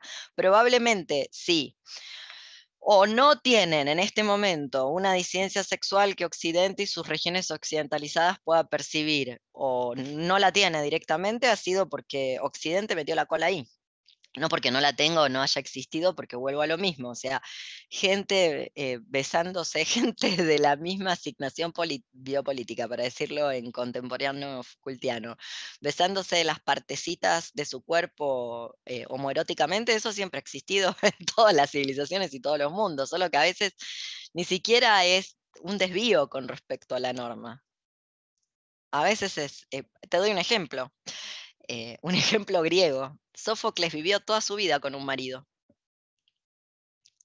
Toda su vida. Eh, cuando eso va en contra del protocolo, de la paideia ateniense. Eh, vivió muchos años Sófocles, como 70, no sé, una barbaridad para ser griego, 70, 80, toda la vida. O sea, nunca transicionaron de la figura del Herómenos y el Erastés.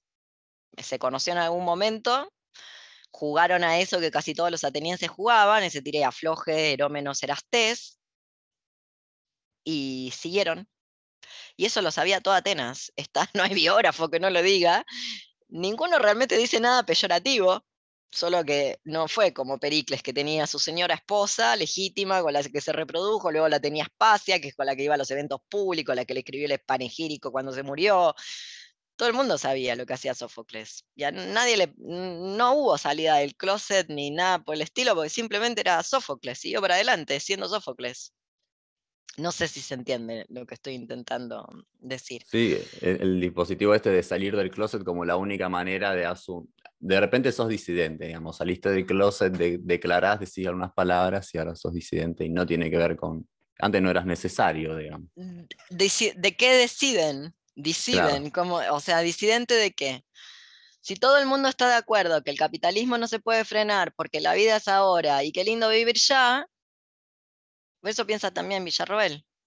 Lamento que también lo piense Morrissey y me alegro mucho que tenga dengue y ojalá se cae muriendo, lo digo como fan absoluta de los Smiths desde que tengo uso de razón pero los únicos que estuvieron a la altura de los acontecimientos, mal que me pese, fue Daft Punk, que dijeron, chicos, este es el momento para esto, siempre usamos máscaras, para terminar ahora, porque el mundo cambió y no se puede seguir haciendo recitales como si nada pasara, porque no hay agua, porque hace demasiado calor, porque las emisiones de carbono, y hay una línea de puntos mágica que nadie quiere trazar entre la catástrofe climática y no volver a la normalidad y nos cansamos de decirlo las personas con los, sistemas inmunes modulados, pero se ve que las ganas de ver a Morrissey gordo, viejo, decadente, más nazi que nunca, son mayores. Básicamente. Eh, pero bueno, lo digo porque, ¿cuál es la diferencia entre Morrissey y Taylor Swift? Hubo una época donde la había, ¿eh? Donde no era lo mismo, ya no es más. Entonces, vuelvo a esto, que no es mío, es de mil mesetas. Em, la, una definición posible de minoría tiene que ver, minoría de cualquier tipo de minoría, tiene que ver con la distancia en su praxis vital y sus enunciados con respecto a la hegemonía, no con cómo se ve. Porque si no, bueno, Ricky Martin, bueno, si no va a haber esto, que a mí siempre me gusta jugar estos jueguitos. Em, no sé, una señora de Siria, digo Siria porque no quedó, no quedó en pie. Búsquenla en Google Maps a ver qué quedó de Siria después del bombardeo una señora en Siria que probablemente use hijab eh, y que probablemente no tenga buena salud em, dental, perdón, quería decir Lacan por ahí, no, dental, eh, es decir, una señora de Siria desdentada y pobre va a tener que pedirle perdón a Beyoncé, porque en Siria la gente es mayormente blanca. bueno, me parece que no, que no da. O, no sé, o a la señorita esta de Orange is the New Black, que era trans, con un passing, más passing que, no sé, que, cualquiera de las, que, cualquiera de, las Kardashian. Entonces creo que es más complicado el juego, pero insisto con esta línea de puntos donde para decirse disidente hay que eh, desistir de algo y eso tiene que ver con vivir de otra manera y hacer otras cosas con la vida que no son las que hacen las personas a las que se supone que una se está oponiendo. O lo digo en Asata Yakur. Nunca un pueblo se ha liberado apelando a los valores morales del pueblo del cual se quiere liberar. Y ahí está el tema de la ley. Claro, o teniendo los mismos deseos, ¿no? Poder tener distintos deseos o construir otra manera de, desear. Por ejemplo, yo diría más bien construir otra manera de desear. Muy importante. Poder desear em, ir más lento, poder desear eh, cuidar y proteger a otras personas. Quiero decirles que todas estas eran cosas que pasaban en el mundo antiguo, por muy rancios que fueran, porque había un dios, Zeus, que tenía una manifestación, tienen varias manifestaciones las divinidades, hay un Zeus hospitalario que te obligaba por esas leyes no escritas, a alimentar a cualquiera que no tuviera para comer y a guarecerlo en tu hogar. Y digamos que es un dios. Si bien son politeístas, era el dios máximo. Por ende, no andabas oponiéndote al Zeus hospitalario. Te podía ir muy mal si te oponías al Zeus hospitalario.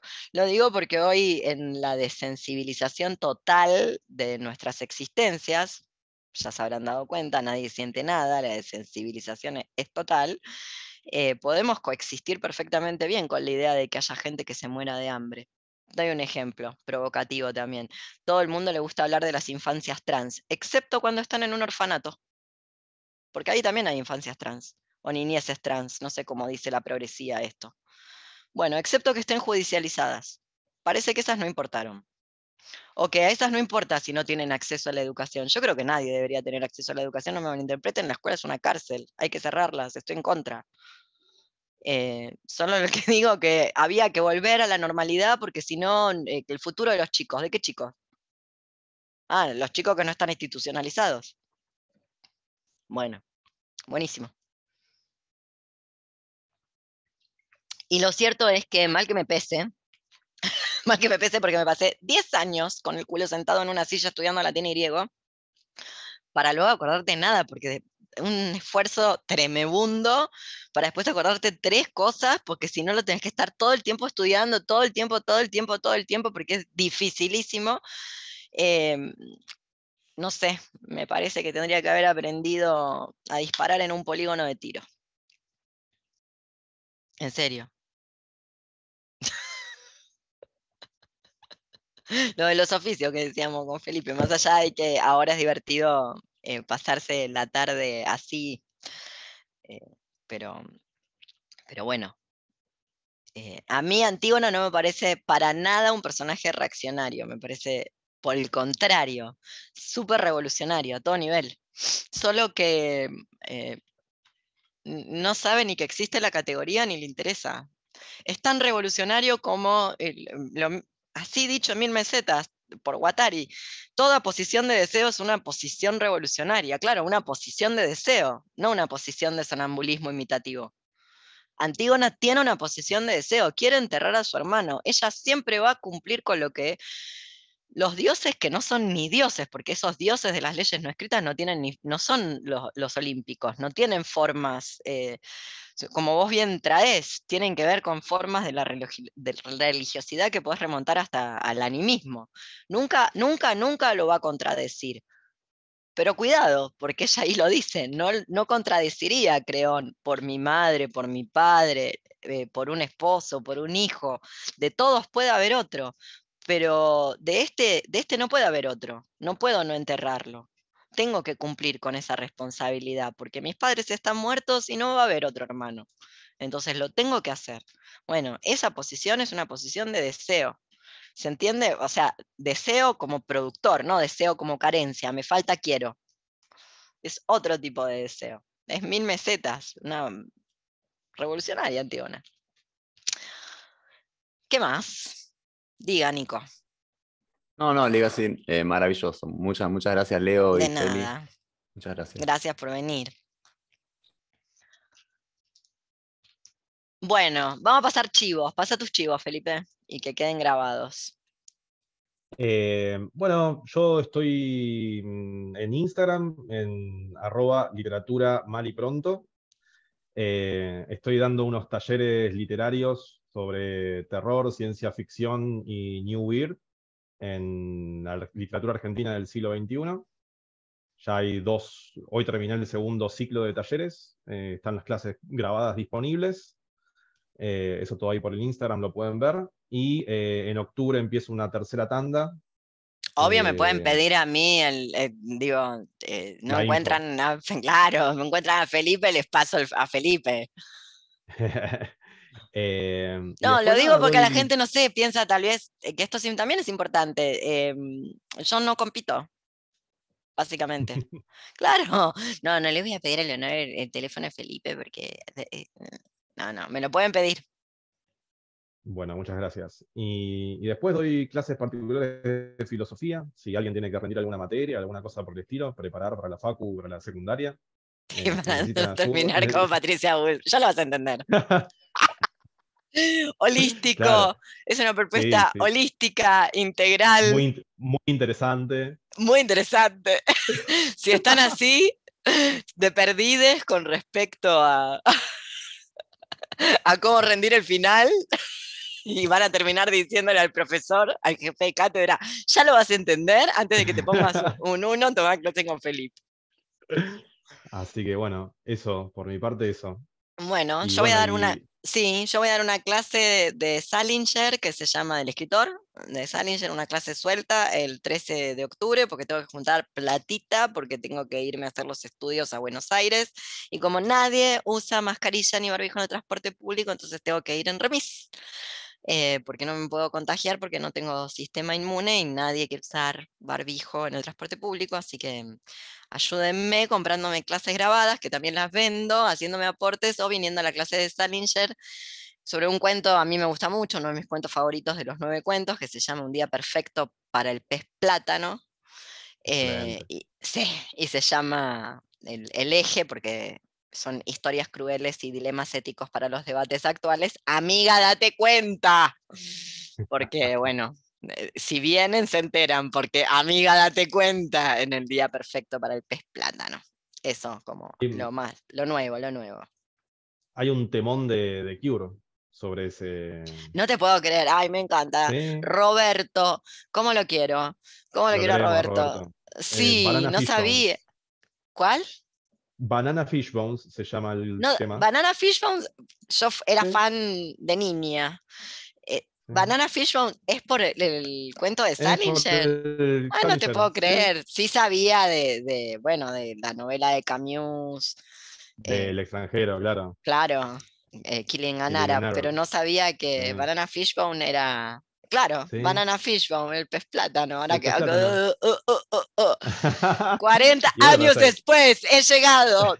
10 años de latín y griego para este momento, para que yo entienda que Banana Fishbone era la canción dedicada a Salinger. Feli, me abriste un mundo. ¿Viste? Todos los días se aprende algo nuevo, Leo. ¿qué Todos los días se aprende algo nuevo. Bueno, ¿qué más? Bueno, ¿Algo más quedó o nos vamos? Bueno, nos vamos. No, gracias a vos, Felipe, ya te lo dije. mm, Muchísimas gracias por tu lectura, por, bueno, eh, nada, eso. Eh, me honra, me honra tu presencia en mis clases y me honra esta lectura que has hecho de protofeminismo, sexo y violencia y lenguaje inapropiado en la mitología grecolatina. Después, Un placer eh, y bueno, vayan y compren el libro. No Eso. compren el libro. Y si no es ese, compren otro. Exacto. Si se lo van a gastar en bueno, birra, Totalmente. Y además se une muy bien, que ya también lo, lo mencionó ahí, creo que era Ricardo. Ricardo. eh, complementa muy bien con Sin Esperanzas y Sin Miedo. Y con el, el poemario de sí, mitología. el curso de mitología grecolatina, que es un poemario. Sí. Bueno, excelente. Bueno, gracias por venir. Me pone muy contenta que hayan venido, que hayas venido tanta gente y nos vemos la próxima. Un beso. Se cuidan. Nos vemos. Adiós.